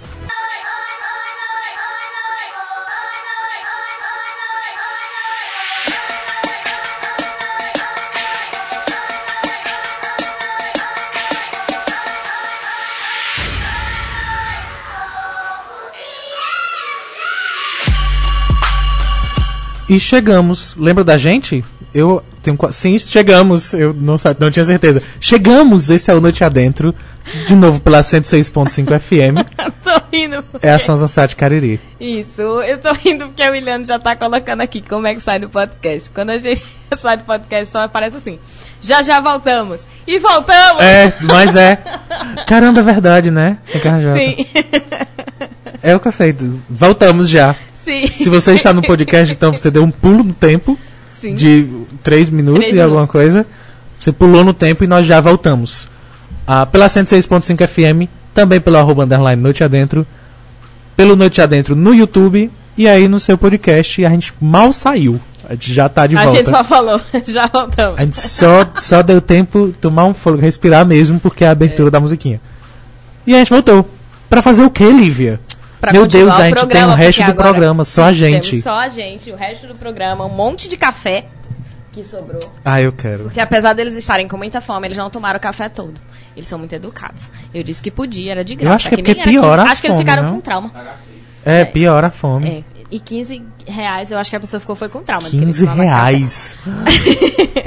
Gente, eu vou vender café. Eu vou também. Não sei que lugar foi esse, mas vamos vender café. Eu não sei se lucra pra mim, porque a cada garrafa eu quebro uma. Então, Vai ter que comprar outra, não vai rolar. não sei se dá, mas 15 reais, ok. Bom, a gente vai voltar agora, e aí eu fiz um anúncio gigante lá no começo, com o quadro do Isso Não Cai na Prova. Né? Então você que está chegando agora, está ouvindo silêncio, né? não veio na primeira parte, tipo o Luca que mandou agora uma mensagem disse quero um oi. E eu disse, Luca, você faz isso é no ao vivo, não na hora do Aham. intervalo, porque o Lucas esteve aqui no nosso último programa, né? Quem não assistiu tem podcast já liberado para assistir. Eu inclusive tenho que mandar o link para o Luca e isso já me deu um outro link para anunciar a você que onde você encontra o nosso podcast. Você pode encontrar pelo arroba underline noite adentro. Se você não, não tá muito acostumado com agregadores de podcast, não sabe onde é que encontra, o que são podcasts, ah, você pode ir lá no Instagram do Noite Adentro, que a gente deixa o link lá para você encontrar os podcasts. Mas também pode seguir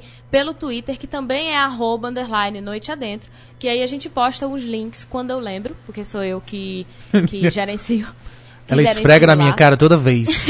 Eu vou começar a contar. Mas quando eu lembro, porque eu nunca lembro, é, de postar os links. Se você quiser um específico, você pode cobrar por qualquer uma das nossas redes, que a gente encaminha também o podcast, caso você não esteja Aí você pergunta, João, por que, é que você também não posta? Porque se Lívia não lembra, amigo, eu passei longe. É, é verdade. Tem uma outra palavra pra mim que não é esquecer. Tem que arranjar um novo termo.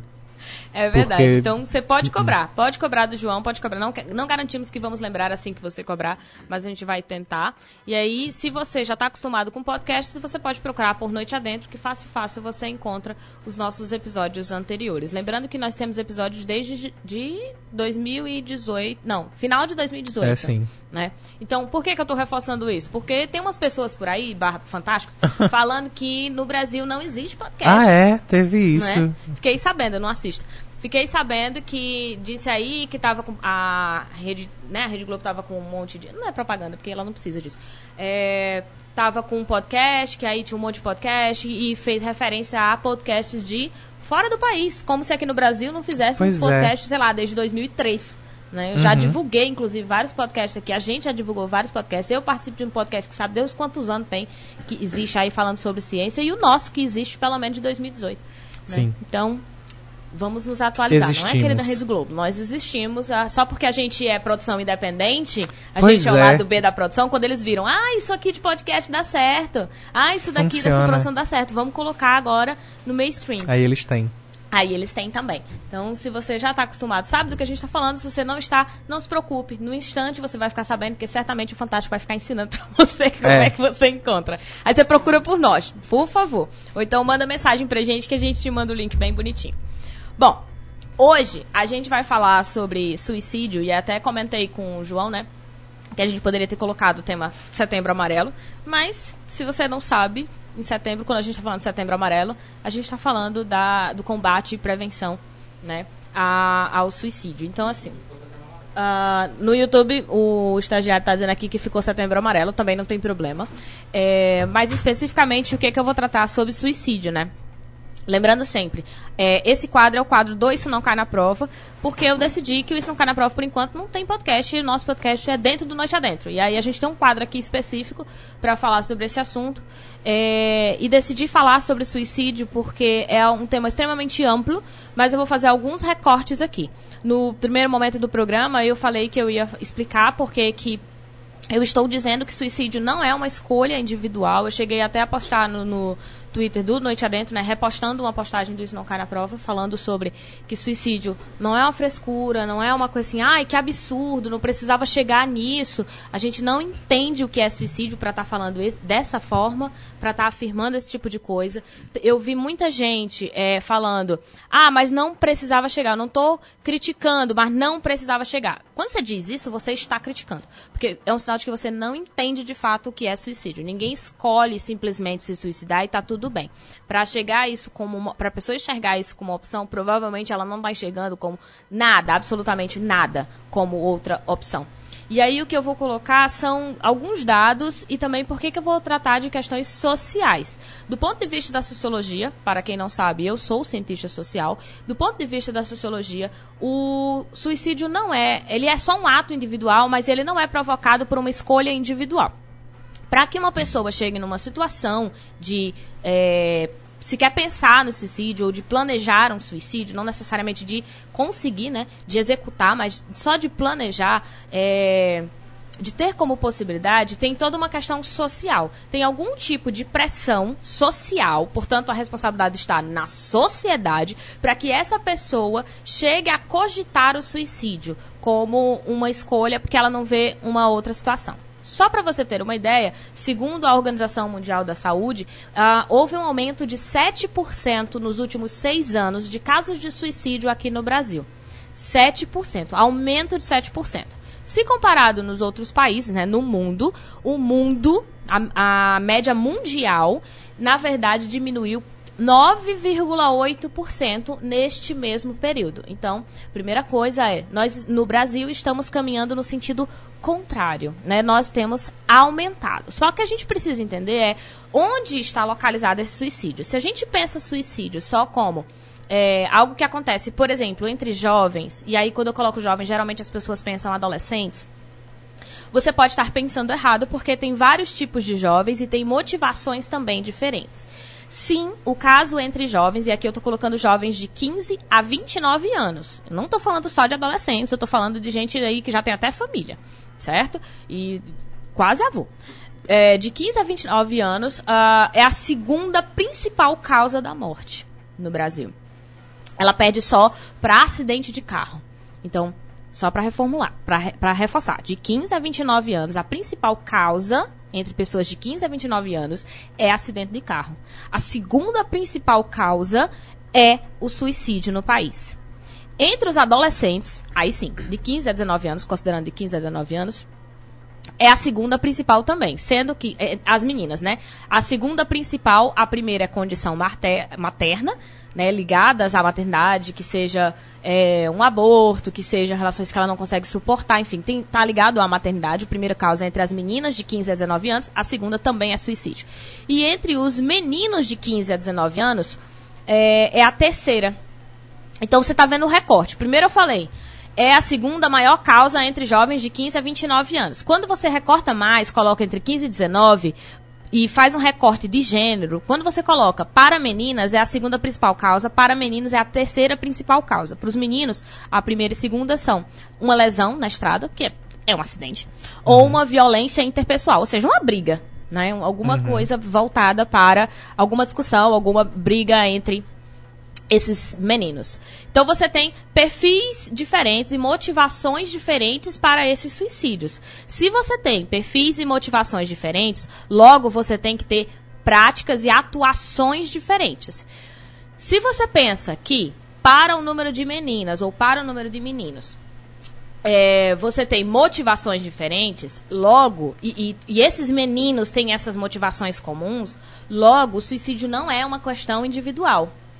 Nós temos é, registros de aumento de suicídio em, é, em datas específicas. Por exemplo, em viradas de milênio, em crises do país, crises econômicas ou crises políticas. Nós temos é, picos, não só no Brasil, tá? É, é, é, é, um dado internacional. Assim, onde você tiver uma crise, você vai ter um, um, índice de suicídio, ou se você tem uma virada de septo, você percebe que o índice de suicídio aumenta. Então, a gente na sociologia enxerga que isso é um sinal de que o suicídio não foi uma escolha só individual. Algo aconteceu socialmente para que essas pessoas é, é, chegassem nessa situação. Eu vou colocar assim, porque para não dizer que foi simplesmente uma escolha. E por que, que eu estou batendo tanto na tecla que é uma questão social? Porque a gente precisa entender qual é a causa para poder atuar na consequência. Se a gente olha para uma situação de uma pessoa que passou por suicídio a gente começa a culpabilizar a vítima, a gente não está resolvendo. Começa por aí dizer simplesmente que é a, a vítima, e eu não estou falando da pessoa porque a pessoa já morreu. Eu estou falando de quem ficou. Se você simplesmente começa a colocar e responsabilizar a pessoa que cometeu suicídio, você está dizendo que não precisamos nos preocupar com isso. Não precisamos nos preocupar que tem 7% de aumento nos últimos seis anos. Por quê? Porque é culpa de cada uma das pessoas, então a gente não tem nada para fazer. Segunda coisa, se você começa a culpabilizar a família, você também não está atuando no problema. Porque quando você responsabiliza somente a família, você está excluindo que esta família vive dentro de um grupo social que tem determinados valores, que repassa esses valores, que pressionam esses indivíduos a pensar ou a agir de determinada forma. No geral, o que eu estou colocando é: o suicídio é muito mais uma falta de acolhimento. Eu não estou colocando aqui quais são as questões, tá, gente? Porque tem várias questões que motivam pessoas a se suicidar. Dependendo de cada grupo, temos ca características diferentes, mas são vários os motivos. No geral, os suicídios são falta de acolhimento, falta da, da compreensão de que você faz parte dessa sociedade ou de que você suporta. Porque, por exemplo, uma pessoa que é, aprendeu na sua cultura que ela deve prover todo o alimento dentro de casa. Vamos supor que ela passe a vida sem conseguir prover. Nessa situação, essa pessoa, ela não se enxerga, e eu não estou dizendo que com isso necessariamente ela vai se suicidar. Eu estou dizendo que ela não consegue se enxergar como dentro de uma sociedade, como pertencente a uma sociedade, porque ela aprendeu que aquilo é o que ela deveria fazer. A vida dela, portanto, não tem sentido. Se você for pensar o que tem sentido na sua vida, o que você deveria fazer, ou pessoas que você conhece que chegaram, que tentaram, que falaram ou que se suicidaram, todas elas vão ter é, apresentado, antes de chegar nesta situação, apresentado sinais de que estavam ou insatisfeitos ou não se sentiam acolhidos. E não é assim, ah, eu não gostei de não ter feito isso. É algo que vem perdurando durante, às vezes, muitos anos para essa pessoa. Quando a gente pensa, por exemplo, ah, detalhe importante, esses dados que eu peguei, eles foram da autora Úrsula Neves. É um texto que tem no, no na internet, no PebMed, se eu não me engano, é o site PebMed, que ela trouxe esses dados da OMS, né? Eu não procurei, eu, eu peguei essa relação que ela já tinha trazido separadinha, bonitinha. E aí depois eu fui pesquisar no jornal, no Nexo Jornal, que inclusive é um jornal que eu indico super pra gente se informar, porque ele é E bem também. instrutivo, né? Ele, eu tenho uns infográficos maravilhosos, inclusive. E aí ele tem, vem colocando, por exemplo, né? no Brasil, em 2016, o registro de 6,1 mortes, é, 6,1 mortes para cada 100 mil habitantes. Quando você pega o recorte de indígena, isso, esse número vai para três vezes mais o número de mortes por suicídio é, entre brancos e negros, por exemplo. Certo? Claro que essas estatísticas também mudam entre brancos e negros, certo? Mas comparado aos indígenas, essa, esse número é três vezes maior. Então, entre indígenas, o número de suicídio não é 6,1, que é mais ou menos a média nacional. O indígena é 21,8 para cada 100 mil habitantes. Então, o número de suicídio entre indígenas está muito mais alto. Mas as motivações para o suicídio entre indígenas não podem se comparar, por exemplo, ao caso de, de adolescentes de 15 a 19 anos. Ou de 15 a 29 anos. Porque os problemas que eles enfrentam não são os mesmos. Então, quando a gente vai pensar em suicídio, a gente não pode simplesmente dizer, ah, tem que ter uma política pública. Ou, ah, a família tem que cuidar. Ah, precisamos falar de saúde mental, que é uma das coisas que eu mais escuto falar no Setembro Amarelo que precisamos tratar, que precisamos amar, e eu não estou dizendo que nós não precisamos fazer isso. Nós precisamos sim demonstrar mais amor, mas nós precisamos também conhecer melhor os nossos sentimentos. Nós precisamos aprender a identificar sentimentos. Mas além disso, a gente precisa identificar também quais são as causas dentro dessas categorias. Você está falando de adolescentes, você está falando de idoso, as causas de suicídio entre idosos a partir de 70 anos não são as mesmas de uma pessoa de 29 anos. Tu ia dizer alguma coisa, João? Ia. Ah, e lembrando também só que. Ia não, vou. Estou. Ah, lembrando também só que ah, precisamos amar mais e nos ah, solidarizarmos e tentar, ah, ah, ensi- enfim, ter empatia. Isso não significa deixar a DM aberta.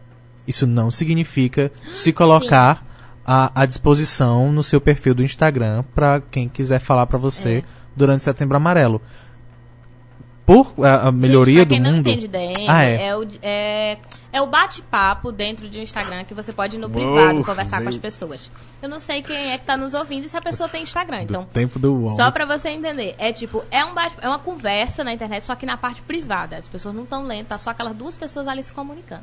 E houve, eu, eu, vi, eu vi melhoras esse ano, mas houve, principalmente no ano passado, Uhum. há vários perfis com uma mensagem copiada e colada Uhum. Ah, de pessoas dizendo que estavam disponíveis se você quisesse conversar com ela a, a conversar Uhum. É. durante o setembro amarelo. Uhum. E aí é por isso que eu digo que amar o próximo não é exatamente isso. Uhum. Porque, primeiro, quase ninguém dessas pessoas tinha a preparação para conversar com alguém Sim. que estivesse em qualquer situação, a, a, psicologicamente falando, mais complicada. Não necessariamente. Muito possivelmente as pessoas não tinham qualificação para isso. Sim.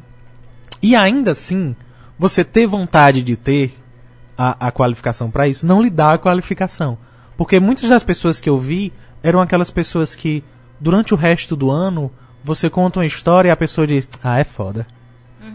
Sabe, não, não engaja numa conversa nem ridícula e besta.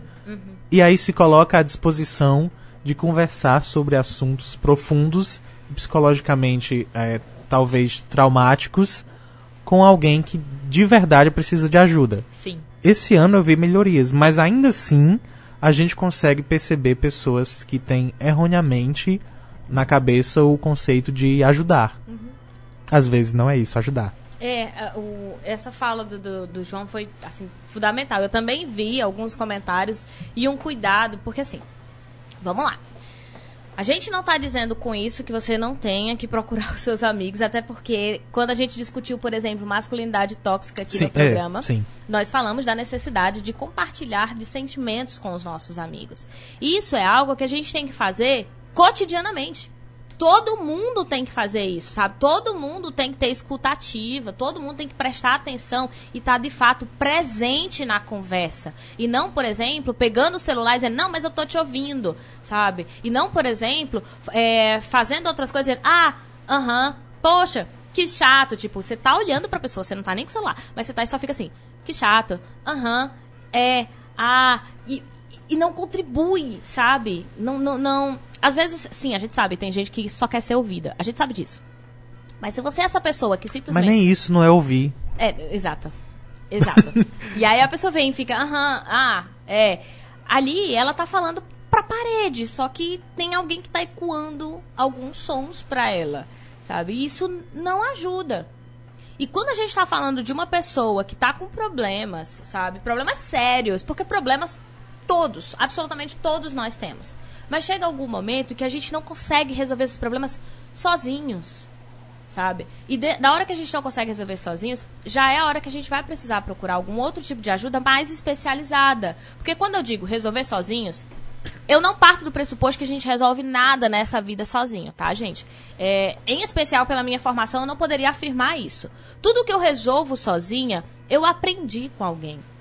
Foi um acúmulo de coisas que eu vinha aprendendo. Pronto, no exemplo que Carol vinha dizendo no começo. Ela vem pesquisando, vai vivenciando e para aquele desfile ela tem que selecionar um conjunto de informações. Mas tudo aquilo que ela aprendeu aqui no Cariri, por exemplo, vai ficar para ela. Aquela, aquela quantidade de, de carga cultural que ela aprendeu vai ficar com ela para ela usar em um outro momento. São ferramentas que ela pode usar em outro momento. Na nossa vida funciona mais ou menos assim. Quando nós estamos nos comunicando com as pessoas, nós estamos aprendendo com elas. Então, tudo que eu aprendo e como eu decido as coisas, como eu escolho fazer as minhas coisas, foi muito influência de todas as vivências que eu já tive.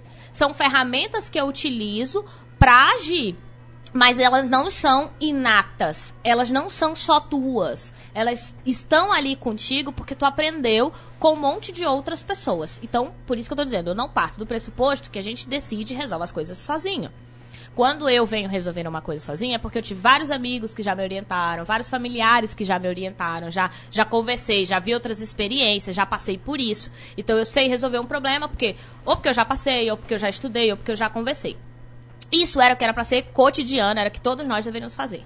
Mas aqui a gente está falando de uma situação onde a pessoa não consegue mais resolver só com essas ferramentas.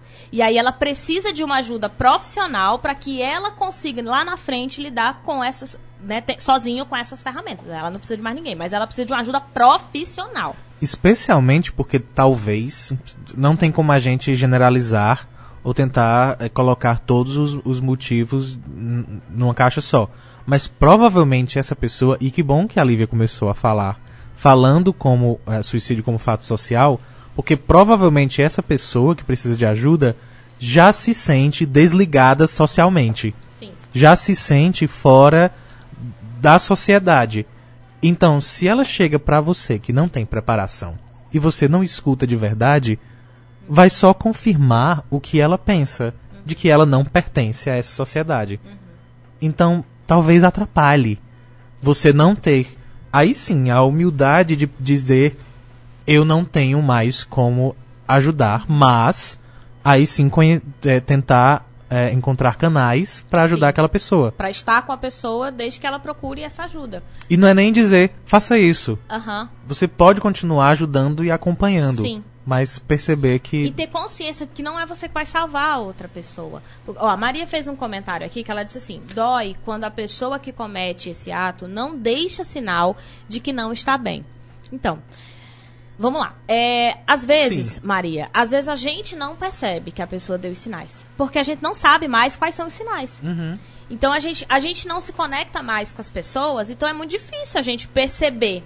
Ao mesmo tempo, é muito difícil também pra gente transmitir os sinais. Quem de nós senta hoje e conversa sobre os nossos, pró- nossos próprios sentimentos? E aí, eu, de novo, eu não tô falando de uma situação, por exemplo, que a pessoa tá com depressão, eu não tô falando de uma situação que a pessoa tá. Eu tô falando do cotidiano, gente. Todo mundo, todo mundo. Que hora a gente para pra refletir sobre o que nós estamos sentindo e entender o que nós estamos sentindo. É muito raro você ter pessoas que sabem sequer o nome dos sentimentos. O que conseguir descrever? Se eu te disser assim, o que é que você está sentindo? A pessoa conseguir me descrever o que ela sente, não pelo que ela está passando, não o que está acontecendo, né? Para ela dizer assim, é isso, isso me deixa confuso, por quê? E aí conseguir dizer a causa de por que, que ela tá ansiosa daquela maneira. Ou dela dizer, é, eu gritei dessa maneira porque, na verdade, eu tenho um medo de X coisa acontecer, e aí por isso eu acabei ficando nervosa, e aí eu acabei gritando. E a- a- geralmente as pessoas vão dizer assim, não, eu gritei porque eu tava com raiva. Raiva de quê? O que foi que disparou a sua raiva?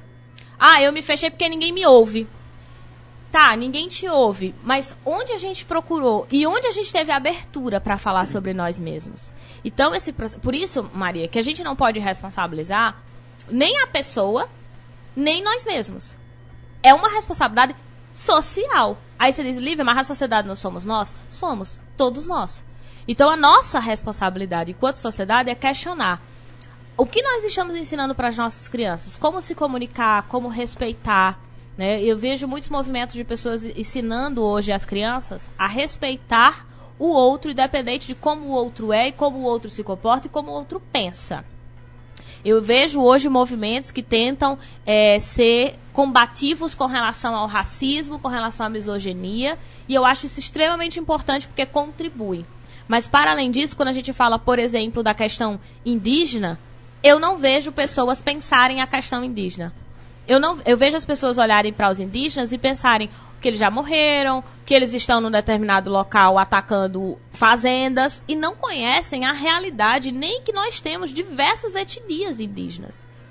Eu não estou dizendo com isso que você tem que mudar de, de, de sei lá, de país para poder conhecer, ou, mudar de estado para poder conhecer, mas minimamente conhecer o que está acontecendo nessas comunidades. Né? Há relatos de indígenas que eles dizem o seguinte: nós sabemos é, isso eu encontrei no Nexo Jornal também, foi um depoimento de um indígena.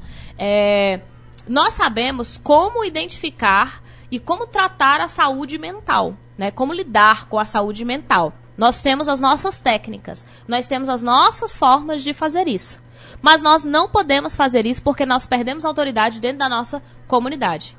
Muitas vezes vem alguém, por exemplo, do, do governo, que é. Aqui eu estou falando de, ou de reservas, né? Ou de, de comunidades que estão registradas, porque a gente só sabe das que estão registradas, né?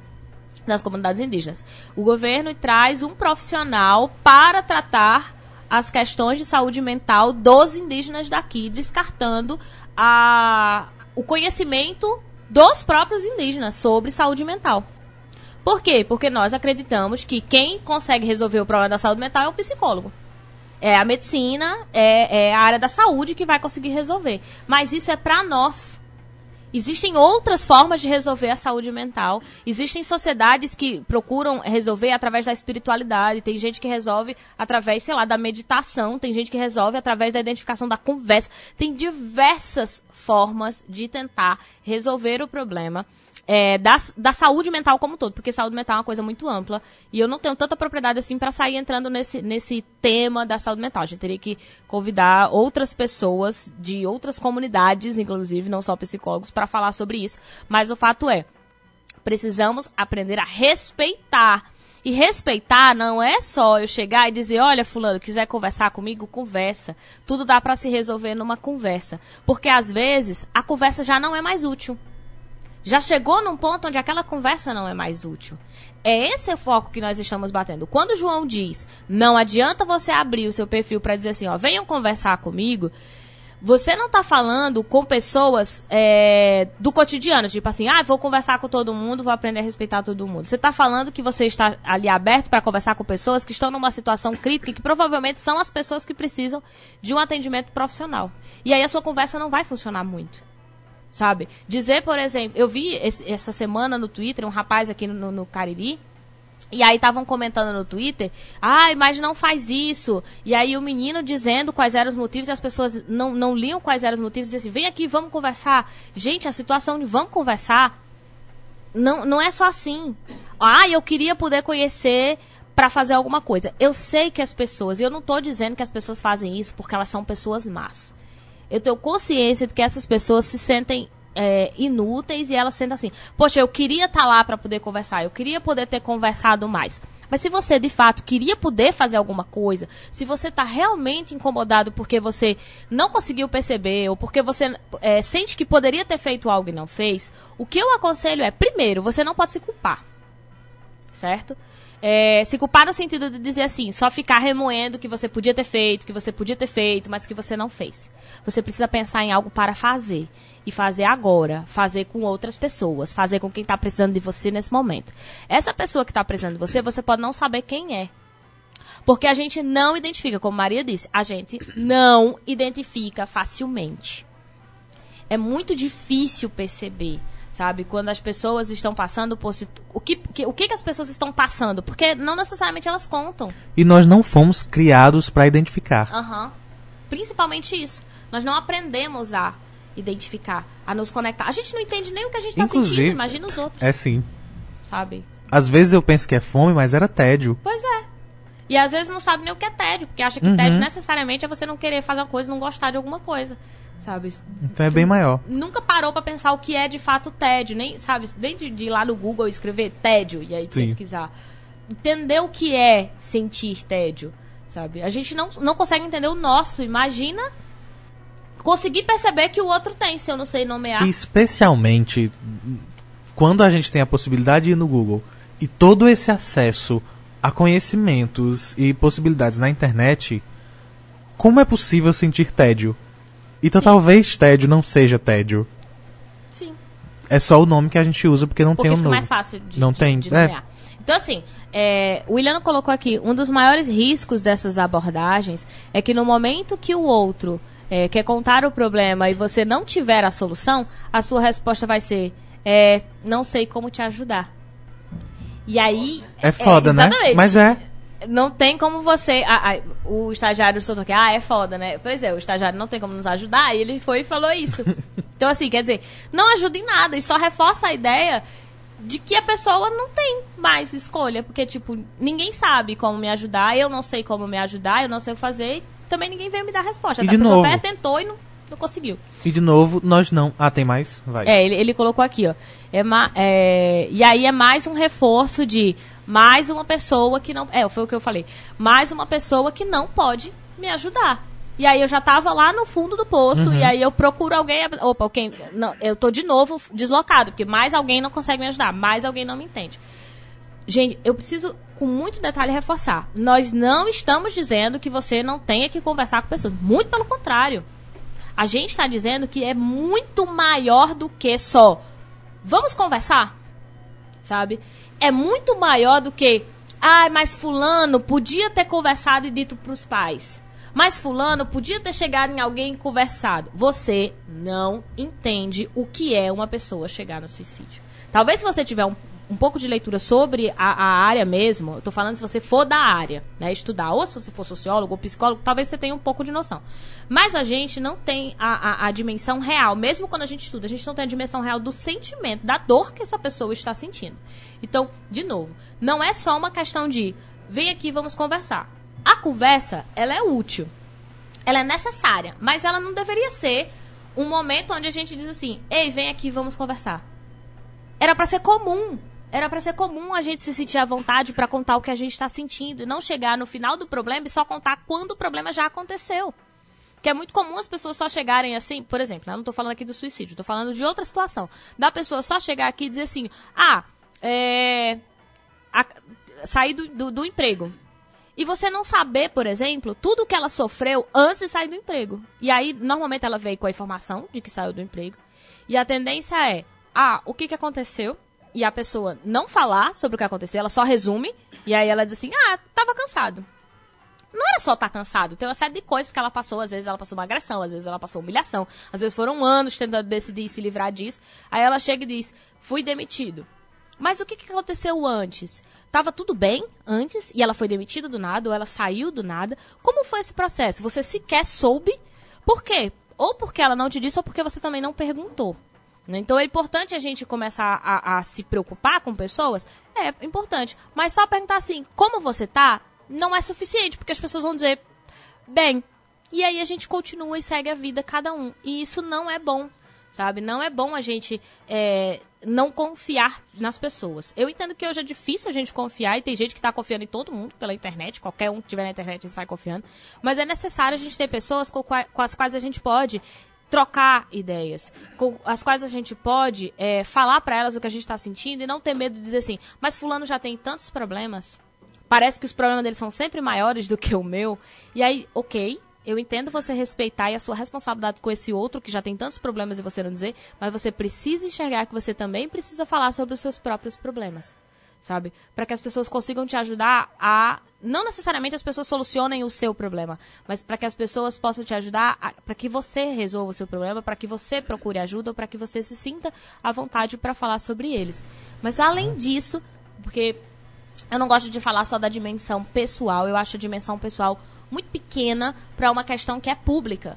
É uma questão que é internacional. O suicídio é um problema internacional, sabe? É, é uma questão de, de, de responsabilidade pública. E como responsabilidade pública, não adianta eu vir aqui e só dizer para você, começa a conversar, começa a falar não sei com quem. Eu preciso dizer para você que você também tem que cobrar políticas públicas voltadas para esses estudos, para esses grupos. E aí, quando eu digo políticas públicas voltadas para esses grupos, é necessário que se faça estudo desses grupos. Então é necessário também que você cobre, por exemplo, que haja estudos sobre esses grupos. Quem faz os estudos desses grupos? As entidades responsáveis do próprio governo, né, as instituições do próprio governo, então você tem que cobrar aos governantes, mas para além disso, a universidade. Tá?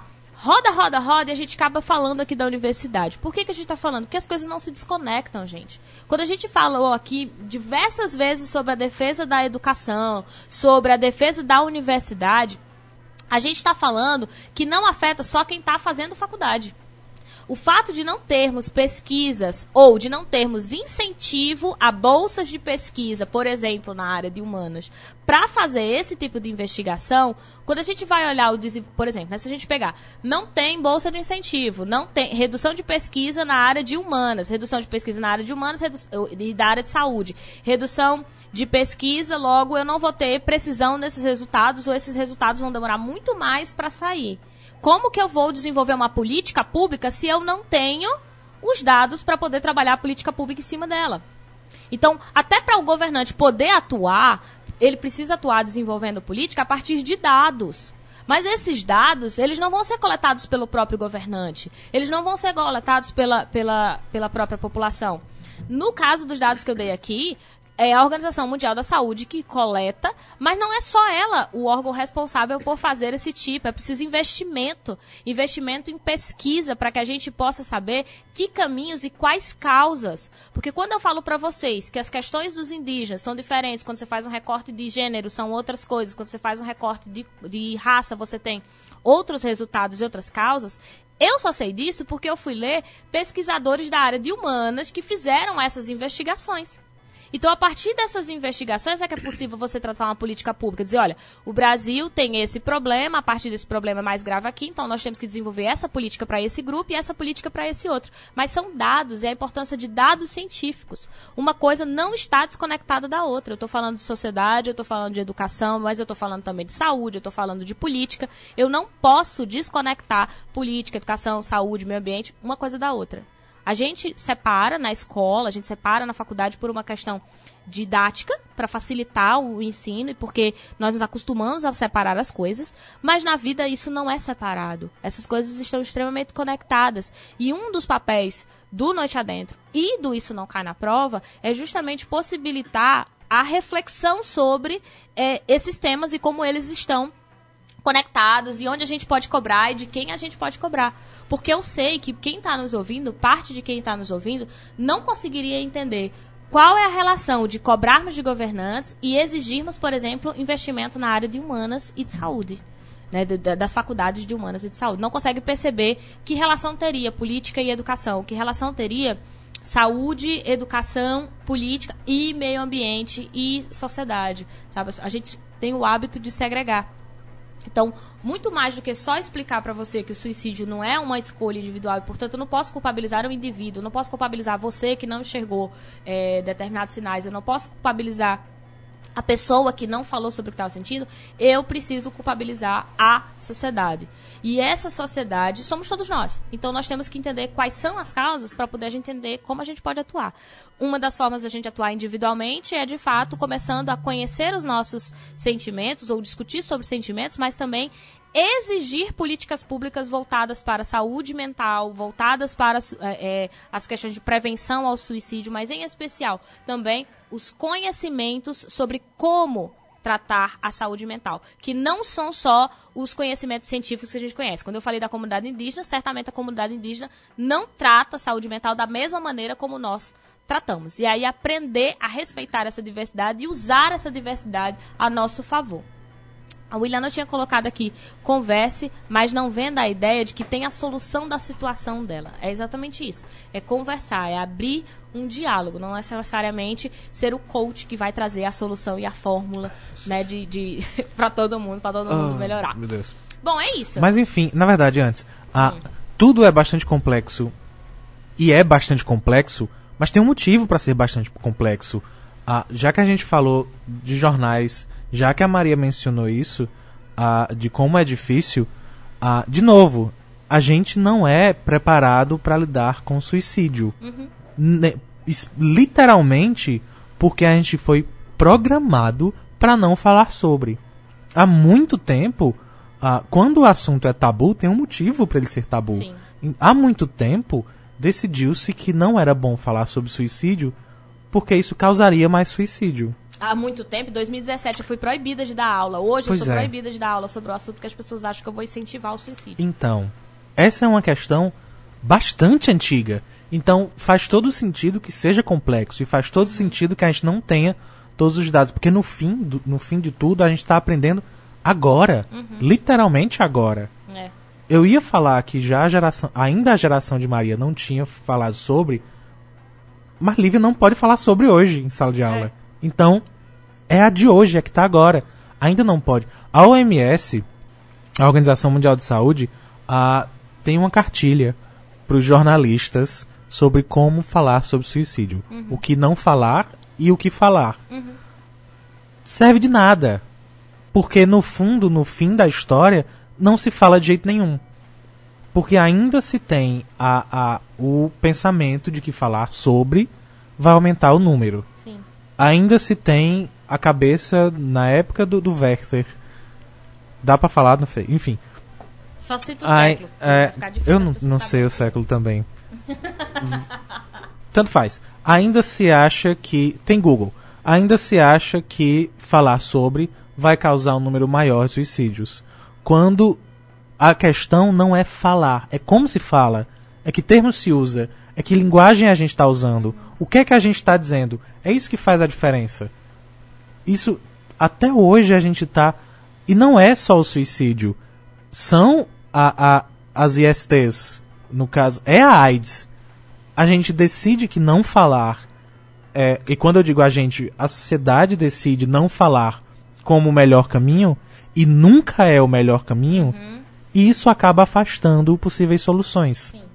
No fim das contas, fica ah, todo mundo querendo entender, todo mundo querendo ajudar e sem saber exatamente como É. fazer. Ajudando Porque não deixaram. de qualquer jeito ou fazendo de qualquer jeito. Ou atrapalhando. A- é, ou atrapalhando. A ignorância é sempre um problema.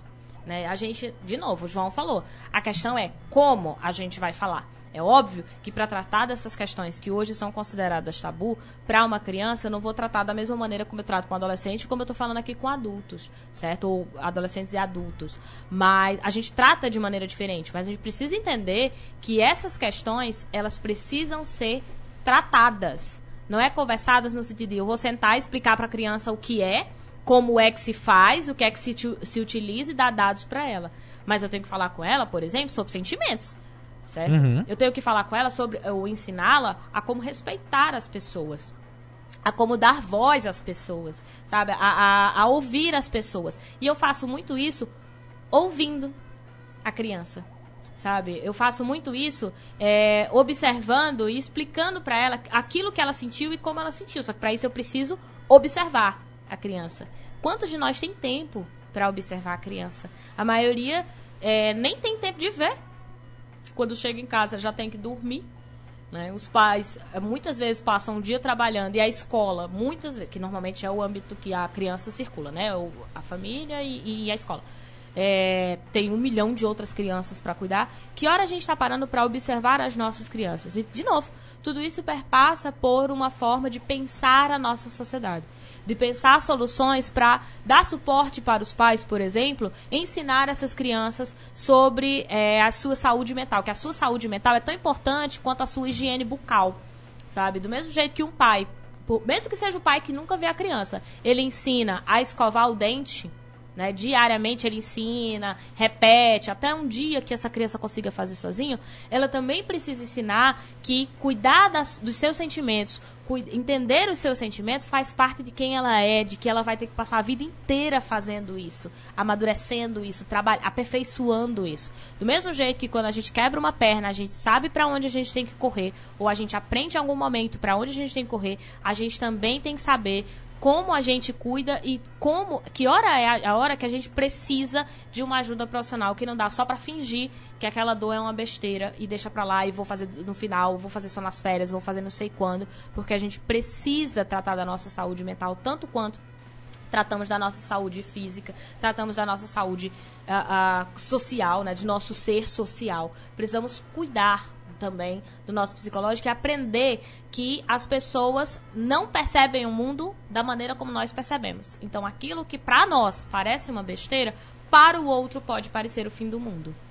Então a gente precisa aprender a respeitar isso, sabe? Passa por um processo de empatia. Empatia não é uma coisa que você nasce ou que de um dia para o outro aparece com você. Você também desenvolve isso, sabe? A gente precisa desenvolver essas, essas características que nós humanos já possuímos, mas não nos conectamos mais com elas.